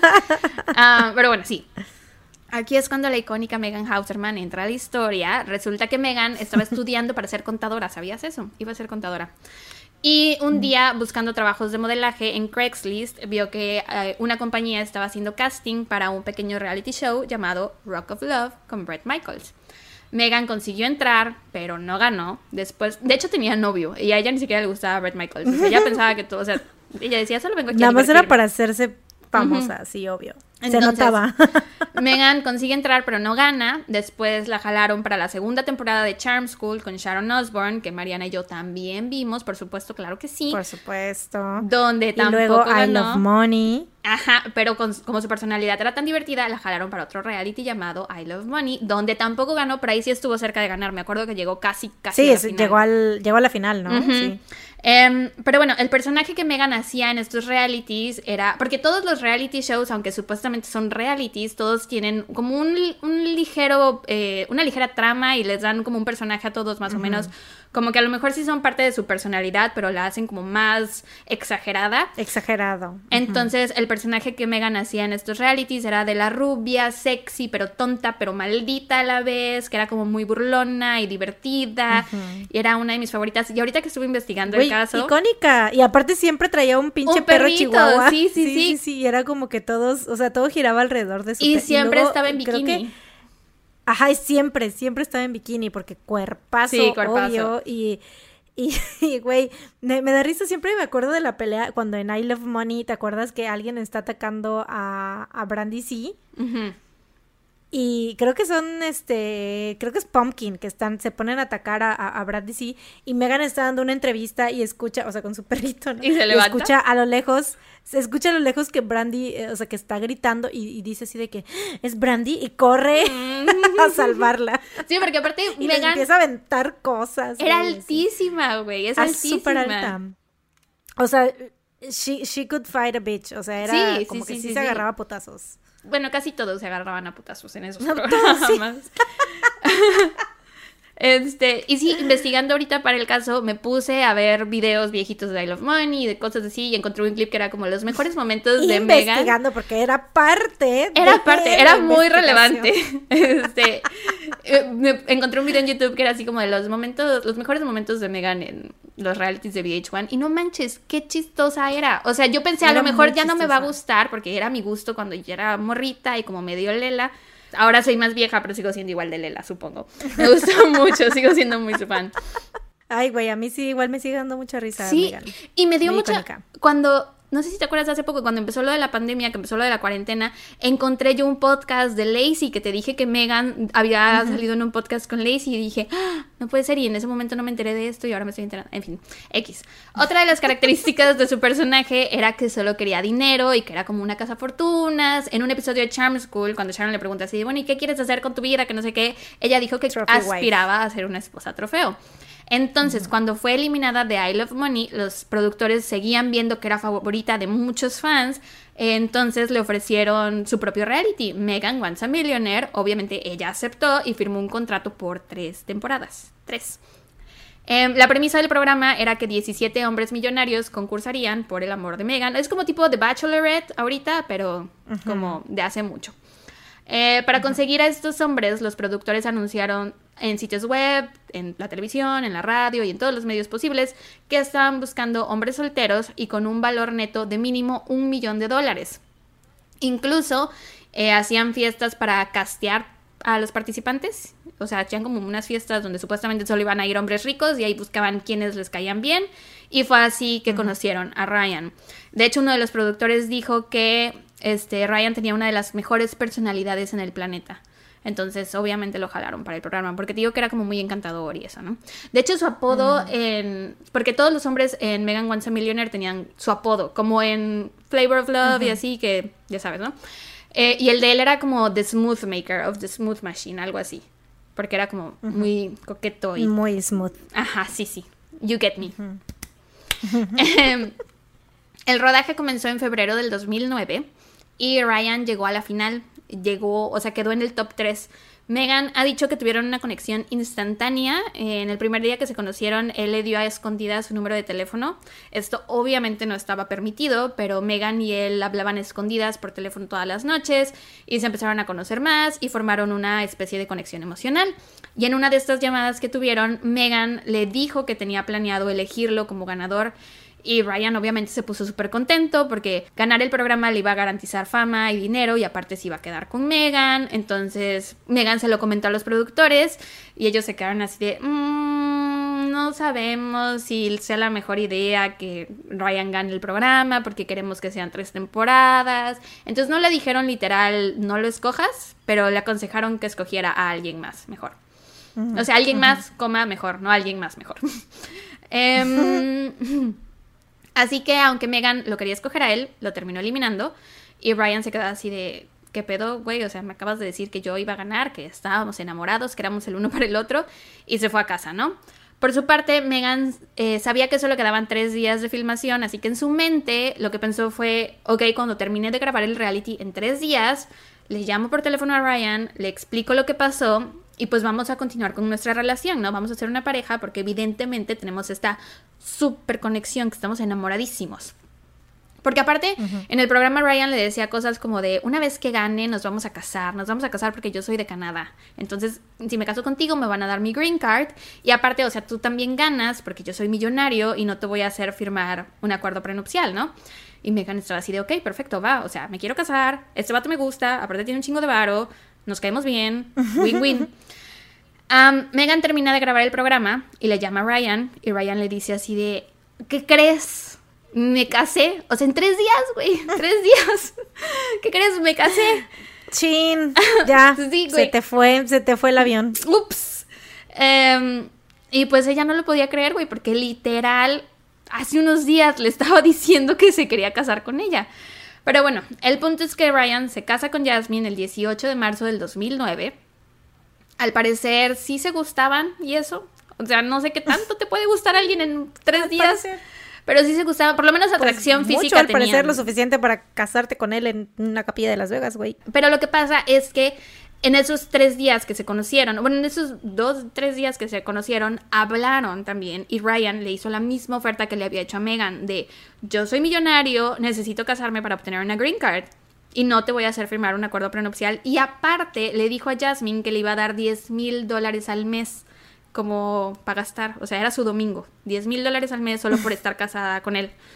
Entonces, pues obviamente Jasmine dijo, pues va, ¿no? A huevo. Eh, Va, jalo. sí, sí, sí.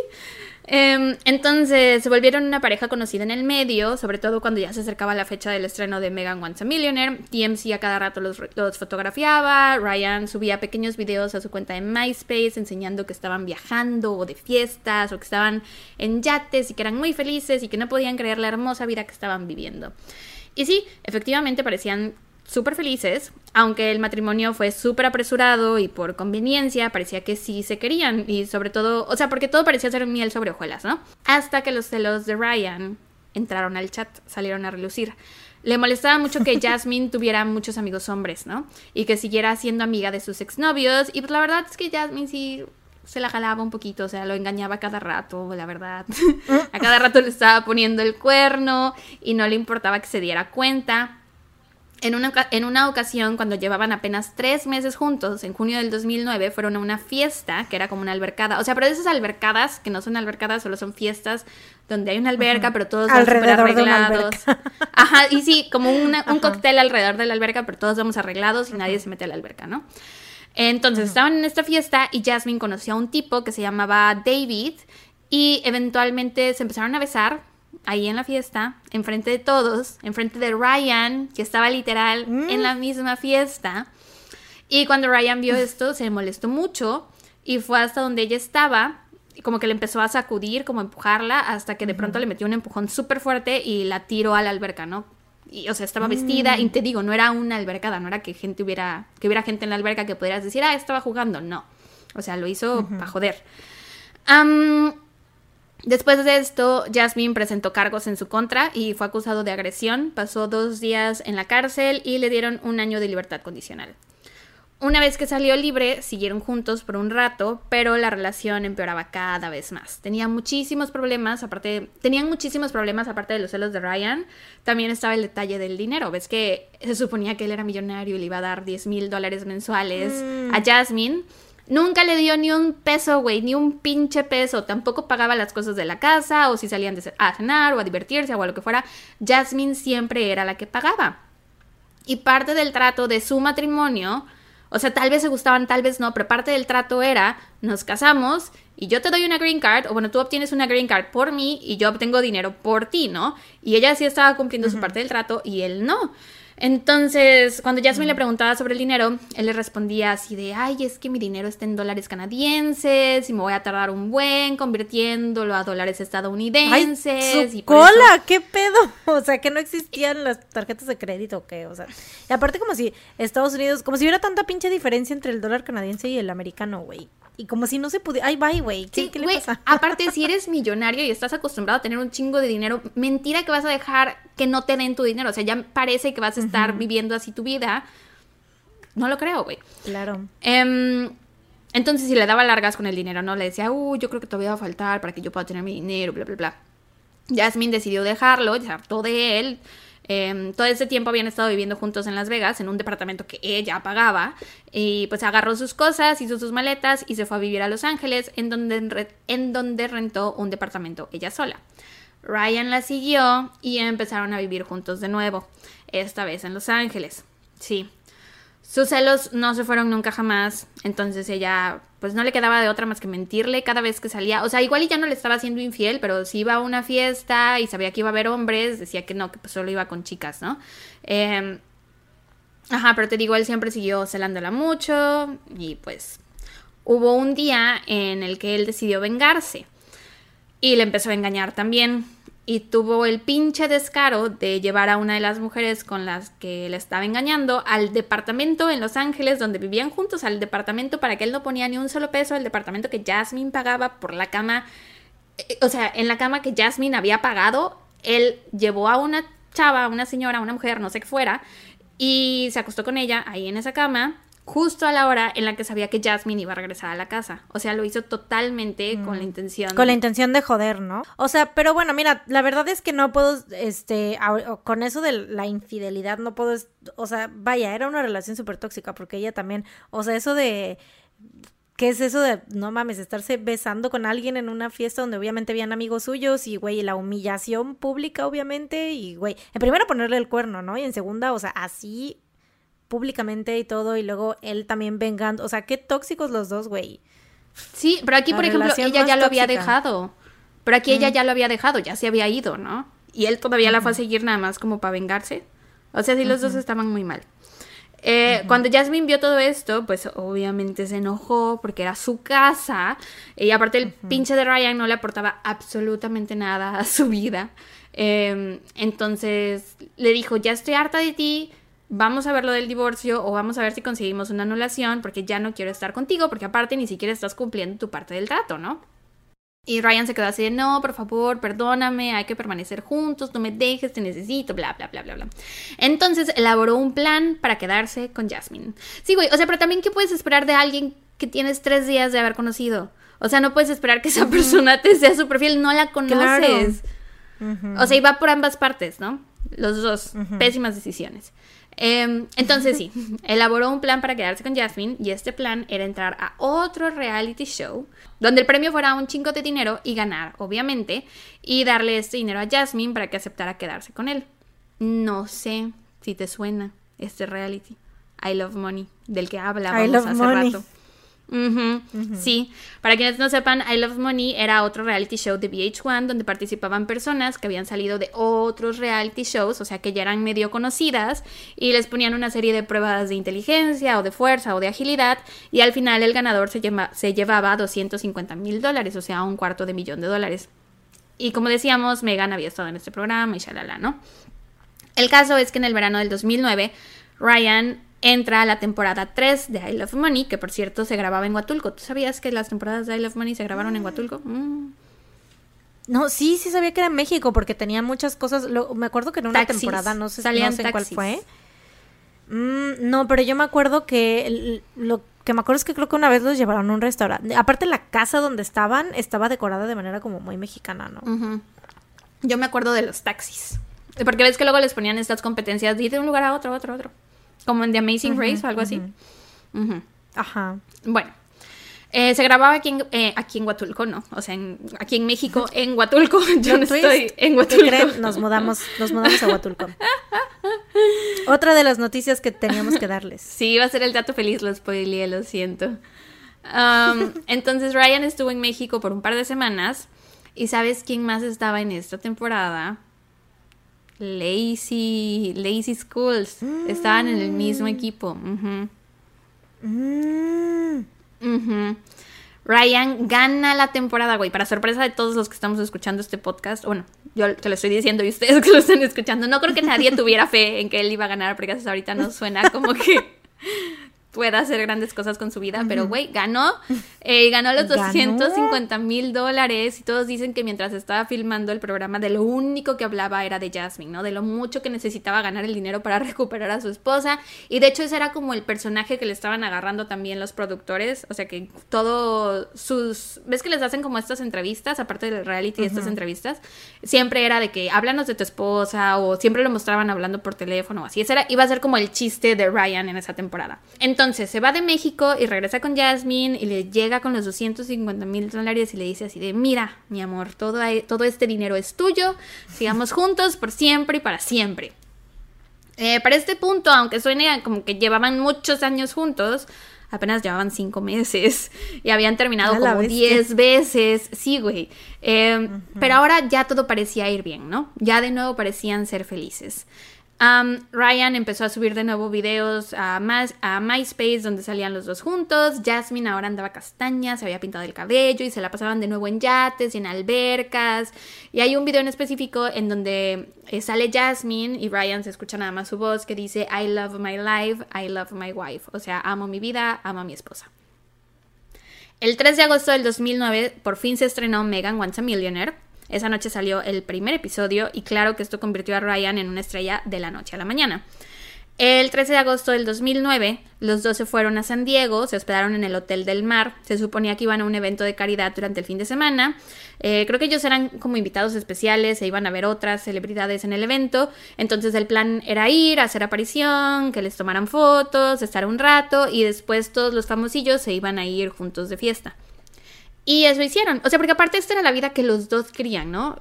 Él entró a reality shows porque claramente quería dinero y fama. Y ella claramente también quería dinero y fama porque era por lo que había estado trabajando desde muy joven. Entonces, estuvieron en el evento de caridad como hasta la una y media de la mañana y después se fueron al Ivy Hotel Nightclub y ahí se quedaron toda la noche y se divirtieron un montón. Dos días después, el 15 de agosto, Ryan estaba muy preocupado porque nadie sabía, digo, porque no sabía nada de Jasmine. Le mandó mensaje a todos sus contactos y amigos en común para ver si alguien sabía algo de ella, pero nadie sabía nada.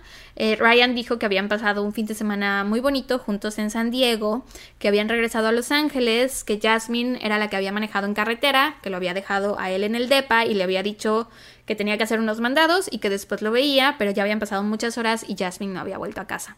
Y sí, le habló a todos sus amigos para ver qué onda, nadie sabía nada y pues Ryan sí estaba preocupado, pero a la vez estaba molesto porque pensaba que Jasmine lo estaba haciendo a propósito, como para probar un punto, o sea, como tenían una relación tan horriblemente tóxica, él creía que Jasmine estaba haciendo esto para demostrar que ella era la que tenía el control en la relación o que le podía dejar cuando le diera la gana o lo que fuera, ¿no? Pero de todos modos, por si las dudas, esa noche Ryan la reportó como desaparecida ante la policía. Ahora, esa misma mañana, a 50 kilómetros de distancia de Los Ángeles, en el pueblo de Buena Park, un hombre que iba paseando a su perro se acercó a tirar algo en un contenedor de basura y notó que había una maleta dentro del contenedor y que parecía que esta maleta estaba goteando un líquido.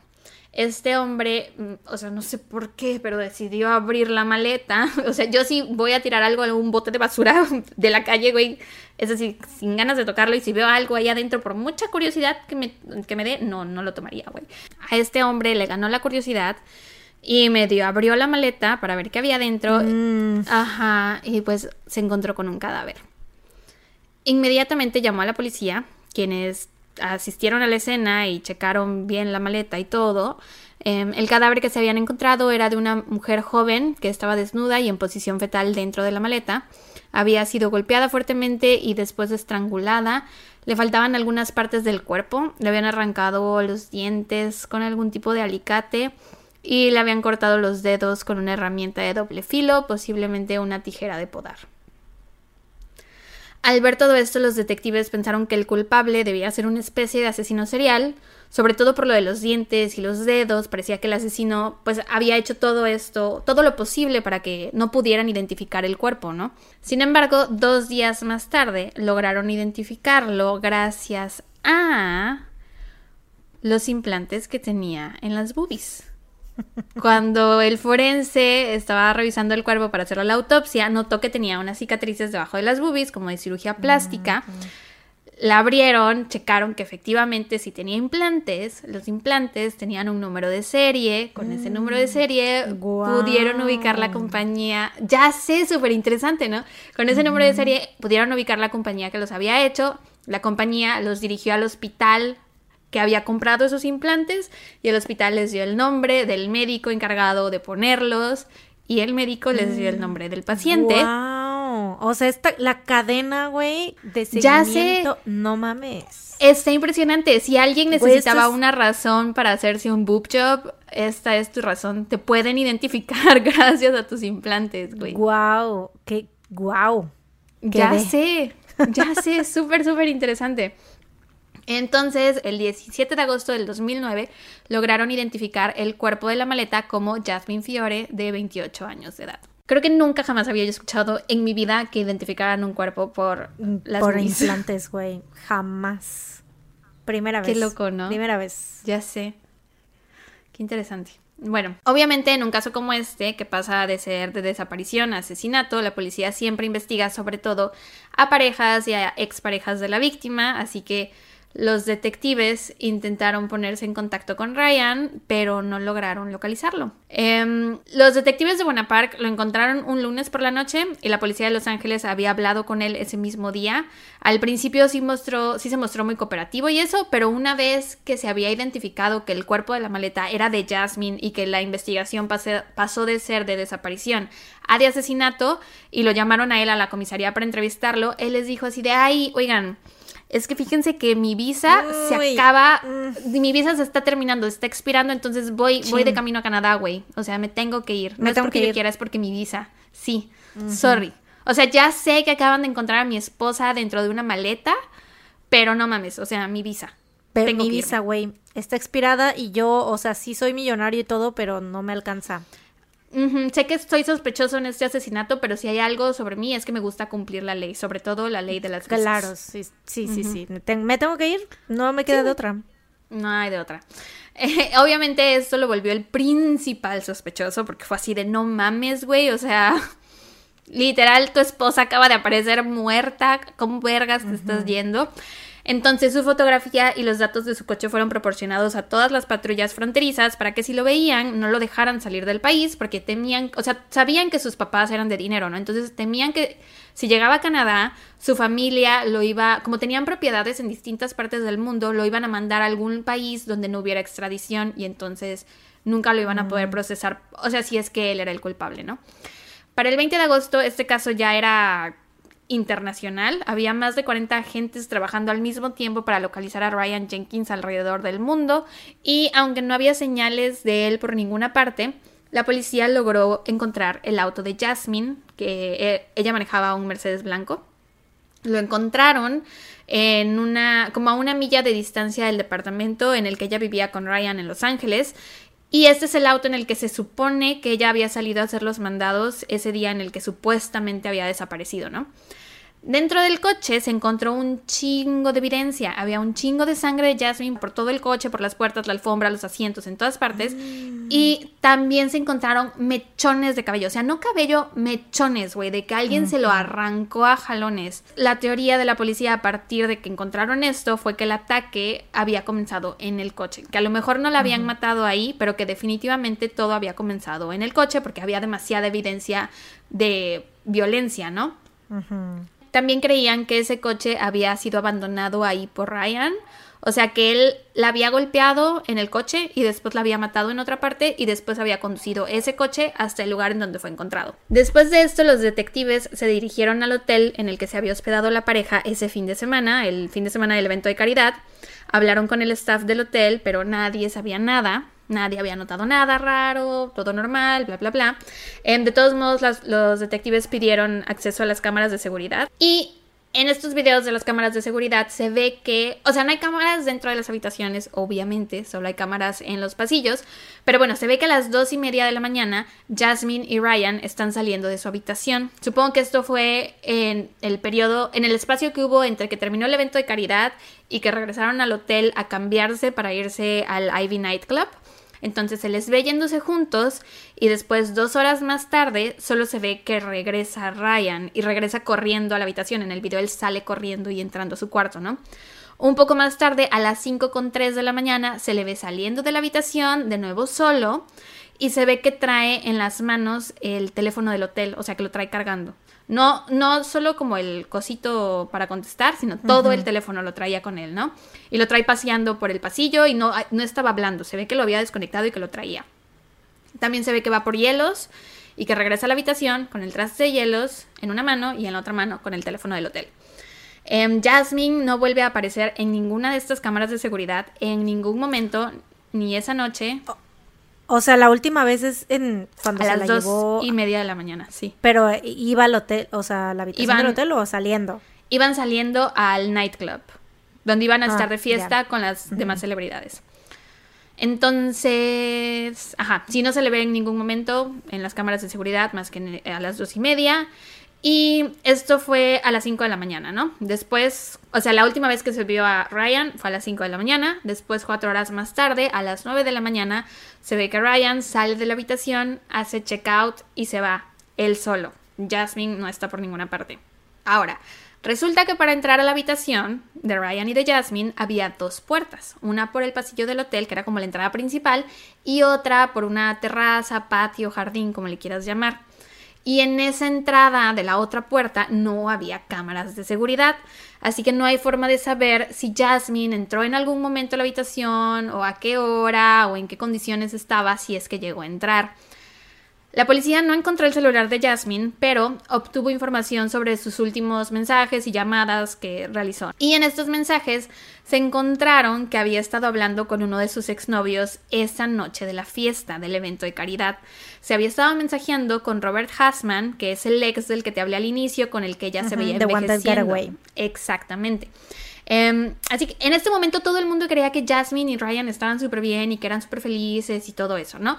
Pero en los mensajes se veía que Jasmine ya no quería estar con él porque le empezó a escribir a Robert cosas como, por favor, ven a rescatarme, ven por mí, ven a sacarme de aquí, me siento súper incómoda, ya no quiero estar con Ryan.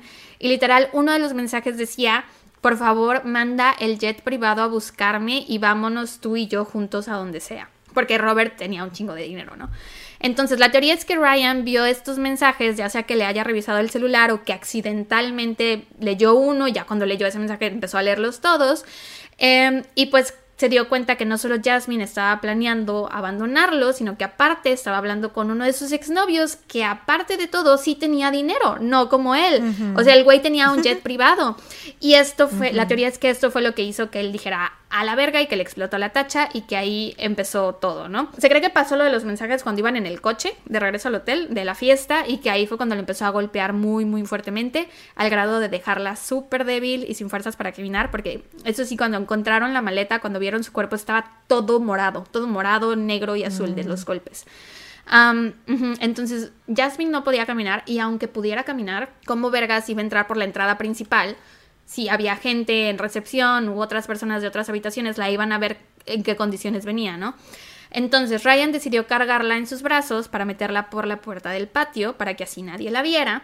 Eh, pero al llegar a la puerta se dio cuenta que estaba cerrada por dentro, así que tuvo que dejar a Jasmine en el piso y darse la vuelta para entrar por la, vuelta, por la puerta principal, correr hasta su habitación y abrir la puerta del patio para dejar pasar a Jasmine. Esto explicaría por qué en los videos de seguridad se ve que está corriendo a las 5 de la mañana por los pasillos. Parte de la teoría viene de que la policía obviamente checó el patio de la habitación y encontraron sangre y cabello que se comprobó pertenecía a Jasmine. Eso también explicaría por qué Ryan andaba cargando el teléfono por los pasillos del hotel. O sea, si Jasmine estaba en la habitación todavía con vida y severamente golpeada, pues obviamente él no querría que ella hablara Iba a con nadie. Entonces, por eso se llevó el teléfono y también explicaría el hielo, ya sea que fuera para ella y sus heridas o para él y sus manos, sus nudillos, de que a lo mejor de tan fuerte que la golpeó se lastimó él mismo. hay muchos que creen que el hielo era como una forma de ofrecerle disculpas a ella, como de intentar curarle las heridas que él mismo le había causado, como para aliviar su dolor y decirle así de, disculpa, me exploté, ya no va a volver a pasar, bla, bla, bla. Y que tal vez Jasmine le dijo así de, no, estoy harta de ti, obviamente ya te voy a denunciar con la policía, ya no quiero volver a verte, bla, bla, bla, sobre todo porque ya lo había denunciado en el pasado. Entonces, hay quienes creen que cuando Ryan se dio cuenta que Jasmine no lo iba a perdonar y que lo iba a denunciar, en su mente en ese momento lo único que pensó que podía hacer para salvarse de ir a la cárcel era matarla. Y pues en algún momento antes de las 9 de la mañana fue que decidió estrangularla a muerte y después le cortó los dedos y le sacó los dientes, la metió en la maleta. No se ve nunca en las cámaras de seguridad que haya salido con la maleta, entonces se supone que la sacó por el patio y después se deshizo de ella por ahí en un contenedor de basura y abandonó el coche de Jasmine en un estacionamiento. Con todas estas teorías que tenían y con el extraño comportamiento de Ryan y con la evidencia aparte, la policía estaba 100% segura de que él era el culpable.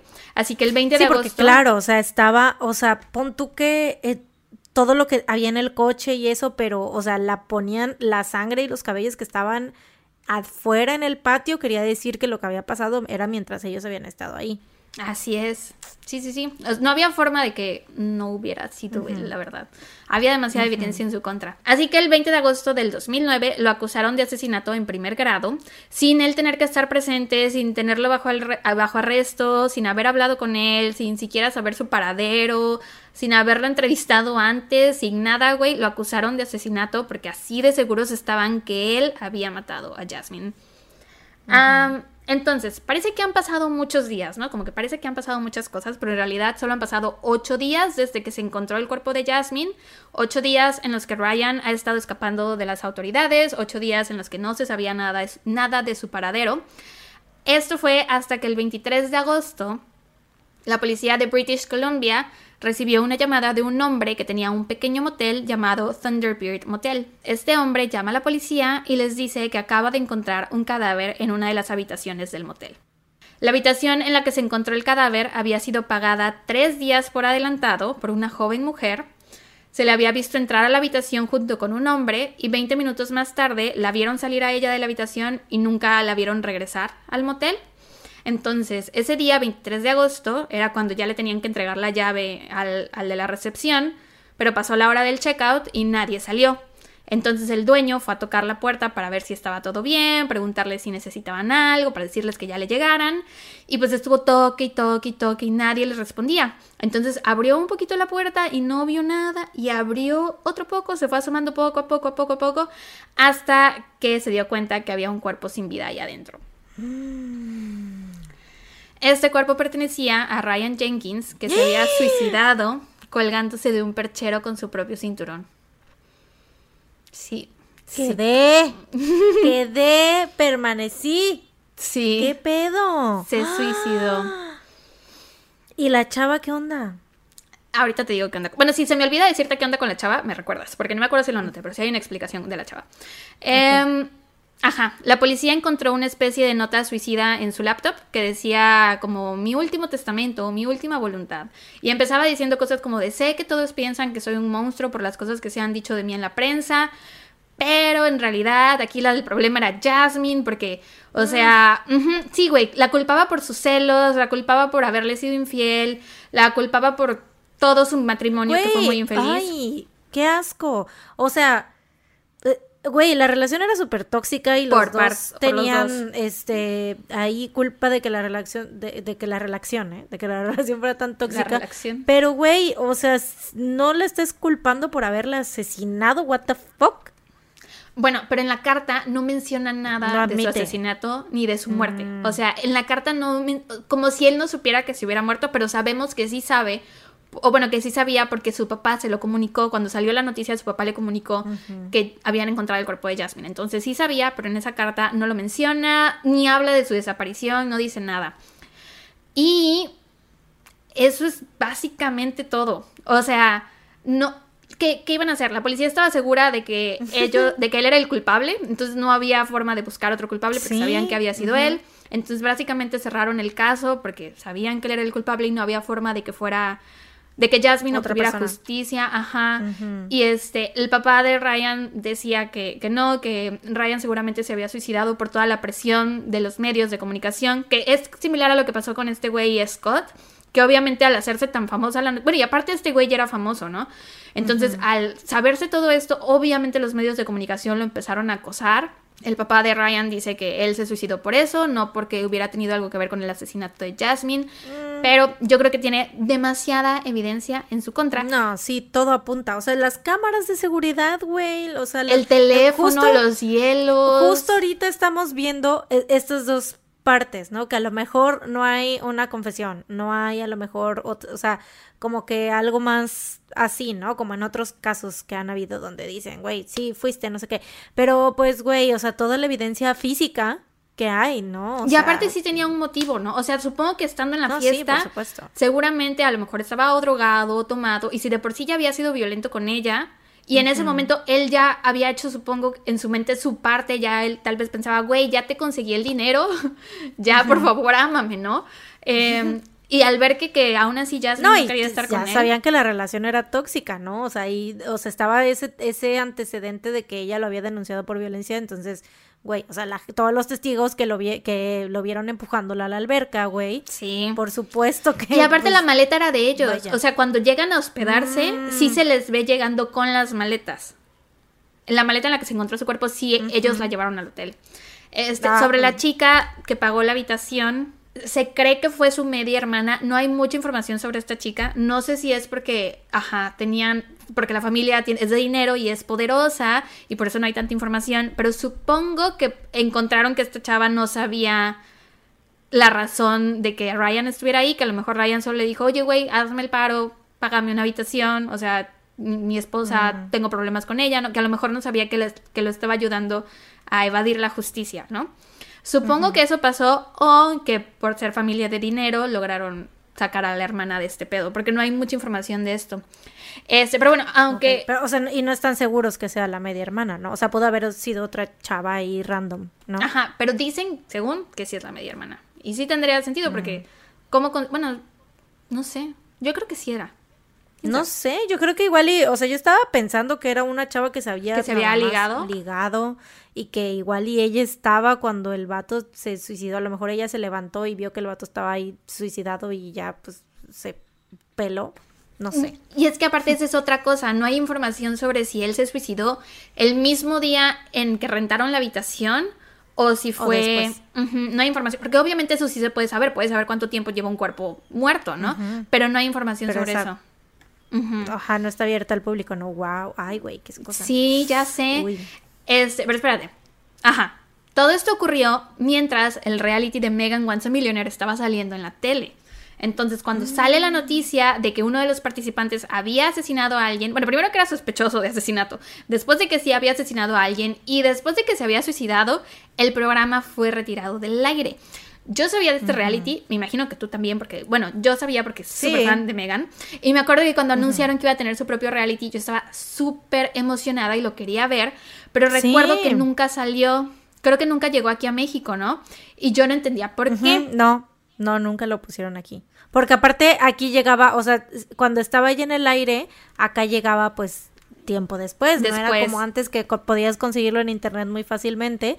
En esos tiempos no había tantas No. este, Cuevana, ni series Pepe, ni todas esas cosas. O sí había, pero era más de series formales, no tanto Ajá, de reality. sí había, pero exacto, sí, sí, sí, o sea, habían otros que eran como más difíciles de conseguir y así. Entonces, y pues siempre era como de esperarse a que casi seis meses después lo estrenaran acá en México y Ajá. así. Sí, entonces sí, acá sí. nunca llegó, yo sí me acuerdo de eso, pero no me acuerdo de haber visto esa noticia de que el vato había sido un asesino, güey. Sí, sí, sí. Yo me acuerdo después de que no llegó a México y eso yo estaba así como, chale, ¿qué pasó? Bla, bla, bla. Y me acuerdo que leí una noticia, pero según yo eran dos personas. Según yo, uno se había suicidado y otro había asesinado a alguien. No sabía yo que era la misma persona hasta apenas ahorita. De hecho, cuando empecé a investigar el caso, cuando me enteré que él había salido en Megan Once a Millionaire, yo dije, no mames, es el que asesinó a alguien. Y me pregunté, ¿quién habrá sido el que se suicidó? Plot twist para mí, fue la misma persona, güey. Plot twist para mí. Fue muy Pues, plot impresionante. twist para mí aún más grande que yo no, no, nunca vi esa noticia de que alguien había, o igual y sí lo comentamos o algo así, porque pues Ajá. supongo que si, si tú te, te enteraste, seguro me lo dijiste, Sí, pero sí, la sí. verdad es que no, no recuerdo. Güey, por eso me emocionaba tanto contártelo, porque dije, solo hay dos personas en la vida que pueden entender este caso, o sea, que puede este caso tener el mismo impacto en esas dos personas que en mí, y una eres tú y la otra es Pilo, ¿no? Entonces tenía ya muchas ganas de contártelo. Este, pero bueno, sí, eh, por esto se canceló el programa, porque pues obviamente este güey estaba ahí, casi llega a la final, bueno, más bien llegó a la final. Y el programa fue retirado del aire, se alcanzaron a transmitir solo tres episodios. Megan tiene un canal en YouTube ahorita, en donde están los primeros cinco episodios, o sea, dos más de los que ya habían salido en VH1. Eh, lo subió a su canal recientemente, o sea, por muchos años ella no dijo nada sobre Ryan, ni sobre el programa, ni sobre, ni sobre su experiencia, porque aún después de que ella le habló por teléfono y ella le dijo así de, oye, ya me casé, cuando Jasmine se va a Los Ángeles y lo deja por un tiempo antes de que entre, él entre a I Love Money, él fue a buscar a Megan. O sea, fue a buscarla para ver si podían como retomar su relación. O sea, porque Jasmine se le estaba yendo de las manos y ahí se iba su green card, ¿no? La ¡Qué fue a buscar, güey. Ay, no, qué miedo. La fue a buscar. Ay, no, no, no, no, no. Pero dice Megan que cuando lo, o sea, cuando se encontró con él ya era otra persona súper distinta, había perdido un chingo de peso y no paraba de hablar de Jasmine y se veía que tenía como muchos problemas y pues ya no le gustó, Pedos. ¿no? Ñam. Ajá, entonces te digo, ella no dijo nada por muchos años sobre lo que pasó con Ryan. Me imagino que también debió ser muy difícil para ella perder esta oportunidad del reality, porque eran tres temporadas, güey, tres. Y de esas tres temporadas solo vimos tres episodios de la primera pinche temporada. Y aparte Ryan le gustaba y por un momento iba a ser su ganador y por o un sea, momento el, iban a el andar. shock, güey, el shock de que, de que dices, güey, esta persona que me gustaba un chingo que yo hasta consideré casarme con él y salgas que, que es un pinche asesino, güey, qué horror. Y que pudiste ser tú, güey. O sea, Y que, que pudiste por ser- por algo supuesto, así porque pudiste aparte- ser tú. Sí, porque aparte después, o sea, cuando la dejó y fue a buscarla y eso, o sea, y- ay, güey, no. Y- igual si se hubiera ella casado con él, o sea, que tal que, que lo hubiera escogido, que los productores ay. hubieran dicho sí, ay, no, güey, no, no, no, no, no. Este, entonces, bueno, te digo, ella no dijo nada, como que se fue del ojo público, porque pues me imagino que también fue un trauma muy fuerte para ella. Eh, hasta hace poco fue que empezó a dar entrevistas y fue que subió estos episodios a YouTube. Tiene los primeros cinco, dio la entrevista con Lacey. Lacey también habla de su experiencia con Ryan y shalalano. Por cierto, en el primer episodio de Megan Once a Millionaire sale Brandy C.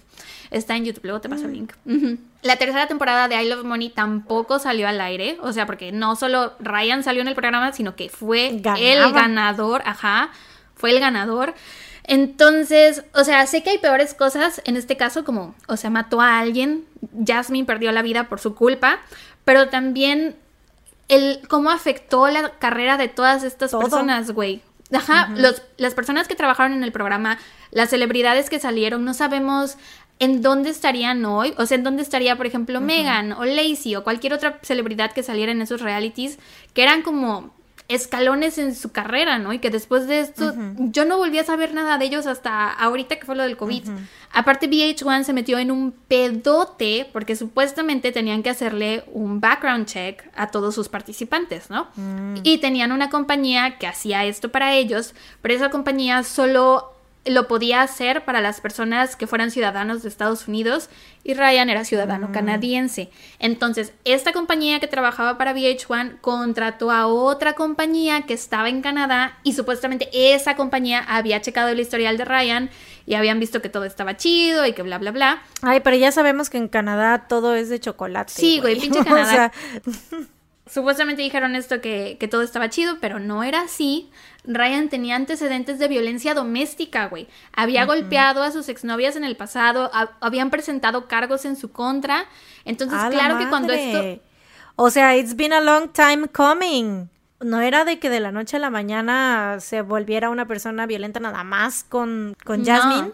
O sea, era de que ya traía ese pinche... Chip, sí. Todo, o sea, ese comportamiento, ¿no? Ay, qué asco. Obviamente cuando esto sale a la luz, la producción se mete en un pedote, porque cómo era posible que hubieran puesto, o sea, y es que sí, pusieron en peligro a Megan, a todas las mujeres que trabajaron en la producción, a todos los hombres que salieron en el programa, a todas las participantes de I Love Money, o sea, a todos, incluso a los fans de los programas, porque pues les están dando esta gran plataforma donde iban a ver mujeres jóvenes que quisieran tener a lo mejor algo que ver con él solo porque había salido en la televisión, entonces pusieron en peligro a todo mundo. Y pues creo que a partir de esto fue que los realities no han vuelto a ser igual, por lo menos los de VH1. Em, esos fueron los últimos reality shows que vi, aparte de The Hills y el ocasional episodio de las Kardashian. Y bueno, recientemente RuPaul's Drag Race, pero tiene como un formato totalmente distinto, siento. Sí. Em, pero pues siento que no es lo mismo. Y pues ya. Sí, porque es competencia, o sea, RuPaul's Drag Race es reality competencia, o sea, es como tipo America's Next Top Model y etcétera, ¿no? Pero estos que eran realities, real, o sea, también competencia, pero Era más, hacia la parte de reality, ajá, sí, no tanto eh, enfocado en la competencia en sí o quién tenía más talento, ¿no? Sino más bien competir y, o sea, por ganarse el corazón de alguien y hacer alianzas. el drama, el drama, el drama. Y sobre todo porque se eliminaban entre ellos. Entonces era muy diferente a. Y más de las. Sí, de las personalidades y así, ¿no? De ver quién. Ahora sí, eso ya fue todo. Mis fuentes fueron True Crime ID con Afrodita Jones, un video del canal de Daniel Victor que se llama VH1 Reality TV Murder, Ryan Jenkins and the Jasmine Fiore Murder, el episodio 11 del podcast Talk of Love con Lacey Skulls y Megan Hauserman, y videos de Eleanor Neal en YouTube de reality TV show Murder y The Body Found in the Suitcase. ¿Y sabes cómo me enteré de este caso, güey? O sea, nada que ver que me enteré por, por lo de Megan o por lo de I Love Money. Estaba yo viendo Frenemies, güey. Frenemies antes de que lo cancelaran, antes de que se pelearan, se agarraran el chongo. Estaba yo viendo Frenemies y en un episodio eh, Trisha menciona algo así de, ¿sabías que te pueden identificar? Si alguien te asesina, te pueden identificar por tus implantes de las boobies. Y yo así de, ¿qué? ¿Qué cosa tan loca, no? Y ya googleé y fue que llegué a este caso y después salió lo de Megan Once a Millionaire que dije, no puede ser. Fue como, serendipity. Y ya, eso fue todo. Chale, pues no manches, gran trabajo. O sea, ay, güey, no mames. Las, o sea, como que los puntos, cómo se conectan, está muy raro todo, ¿no? Ya sé, súper. Está muy loco. Me, parece súper, súper loco lo de los implantes. O sea, es lo que más. Lo más loco. Ya sé. Ahora dame tu dato feliz. Ay, hermana. Hay muchos datos felices esta, esta semana. Dímelos. Verso sin esfuerzo, ya ves. Ya soy rap monster ahora, ya rapeo, hago rimas. Este. Güey, el monster es uno de mis. O sea, en específico, Jungkook del Monster, güey. O sea, verga. Mm, me quedé, o sea, quedé sin aliento, güey, totalmente, tú lo sabes, o sea, porque, güey, nunca, o sea, en cuándo, ah, ¿En ah, cuándo? No puedo ni hablar, güey. ¿En cuándo? Nunca, nunca pensé que tan rápido. después de haberme, o sea, de haberme convertido, a tan poco tiempo de haberme convertido en Army, no pensé que tan rápido fuera a tener una presentación o algo o lo que sea de Jungkook con este mangas cortas, güey. O sea, nunca se dejaba ver todo, toda su, su, manga tatuada. Ay, güey, no, lo amo mucho y es muy sexy, lo quiero. Pero ese no es mi dato feliz. O sea, sí es mi dato feliz, obviamente, porque pues mm, lo es. Pero mi dato real feliz es que esta semana vino mi mejor amiga, la otra que no eres tú. The Audacity. ¿Cómo? Mariana tiene otra mejor amiga. Sí, sí, la sí tenemos otras mejores amigas. tenemos otras mejores amigas. Este, y tenía igual que que como pasó contigo tenía un año que no la veía y porque ella vive en Ciudad de México aparte, entonces todavía más cabrón, ¿no? Y Ay, pues estuvo muy padre, güey. Nos la pasamos viendo Loki, que es mi otro dato feliz, que ya salió la serie de Loki. Y Drag Race España, porque, pues, o sea, tenemos los mismos gustos, literal, somos la misma persona, güey. Entonces es como. de hecho, hay algunos, este, siempre nos dicen luego como que cuando estamos hablando o conviviendo con, con la gente, o sea, dicen, güey, ¿qué, ¿qué pedo? Porque hablamos casi igual, o sea, no casi igual, pero sí tenemos como que muchos tonitos que hacemos igual. Entonces, o sea, como que la gente dice, güey, qué pedo. Son la misma persona, ¿no? Pero sí, este. Y estoy muy feliz por eso. Nos vamos a ver. Ahorita va a estar, creo que se va el 30. Entonces todavía nos quedan como que unas, como 10 días, ¿no? Sí. ¿Sí? Hoy es 20, sí. 10 días. ¿Qué día cae el 30? 30 miércoles. Mm, bueno, este, pues nos queda otro miércoles de, de Loki. Nos quedan dos, ¿no? o sale cada 15 días. No, se va el, miércoles 30. Ah, ok, solo van a ver uno. Sí, pero de Drag Race España nos quedan dos domingos.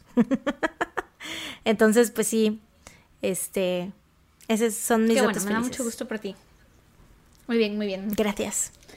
¿Y el tuyo? El Monster. Mm, bueno, sí, el Monster. Eh, sí, fue muy bello. La gente que critica simplemente mena. Sí, el Monster. Y efectivamente, digo, específicamente el día 2 del Monster fue mi favorito, el día de la versión de la World Tour version. Qué, mm, qué cosa tan preciosa, tan divina. Estaba yo despierta a las 4 y media de la mañana viendo el Monster. Y cuando empezaron a cantar Chicken Noodle Soup, le mandé un audio a Mariana y yo así, ¡Ey!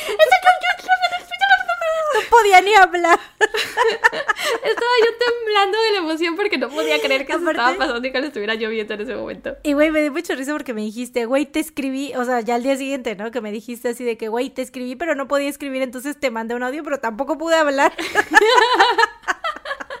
es que no manches, de verdad me hizo muy, muy feliz. Risa eso. Ese día me hacía falta toda la serotonina y dopamina que BTS me podía dar, así que estoy muy agradecida con ellos por eso. Y este fin de semana, o sea, ayer y hoy fue la... No, ayer y antier fue la repetición, entonces los volví a ver ayer y antier. Y, ¿qué crees? También, aparte de eso, vi también a mi mejor amiga que no es Mariana, vi a Vale. O sea, tenemos exactamente los mismos datos felices, solo que datos yo felices, fue wow. Jungkook, este, y el mío específicamente. ¿Por qué no me habías dicho que habías visto a Vale? Porque la vi ayer y no hemos hablado casi esta semana, ah, siento. Sí, es que, ay, no. Fue, tuve una semana muy pesada de, de trabajo y, ay, güey, no. sí, Mariana me abandonó esta semana. Entonces no hemos hablado casi. Pero ayer vi a Vale. ¿Ves que te dije que fui a un bazar donde me compré mis stickers de BTS? Fui con Vale. Entonces, estaba chido. Oh. Tenemos los mismos datos felices. Y aparte, Vale también vive en Ciudad de México. Nada más que ella se va la, el próximo domingo. Mm, pero pues más o menos, güey. O sea, tres días después se va Paulina. Sí, sí, sí. Güey, o sea, estamos viviendo las mismas cosas. Sí, narená, narenó, hasta el eso. Sí, güey, naraná, naraná, narenó. Y ya. Ay, no te puse el dedo, perdón. Sí, maldita traidora, güey. maldita mala mía. Pero bueno, eso fue todo por el episodio de esta semana. We are back, bitches. back, back, back, back, back again. Guess who's back in the house? Here's click like in about. No, da. Varios accidentes, claro. Este, sí, esperamos que hayan disfrutado de este episodio, de estos casos, tanto como se pueden disfrutar. Déjennos saber en los comentarios de la foto de Instagram qué les pareció, si hay algo que quieran contarnos, qué están haciendo en ese momento mientras nos escuchan, etc, etc, etc. Nos escuchan la próxima semana con otro episodio más de su podcast favorito. Mientras tanto, cuídense. Y recuerden, no salgan de casa. Dun, dun, dun, bye bye. Bye.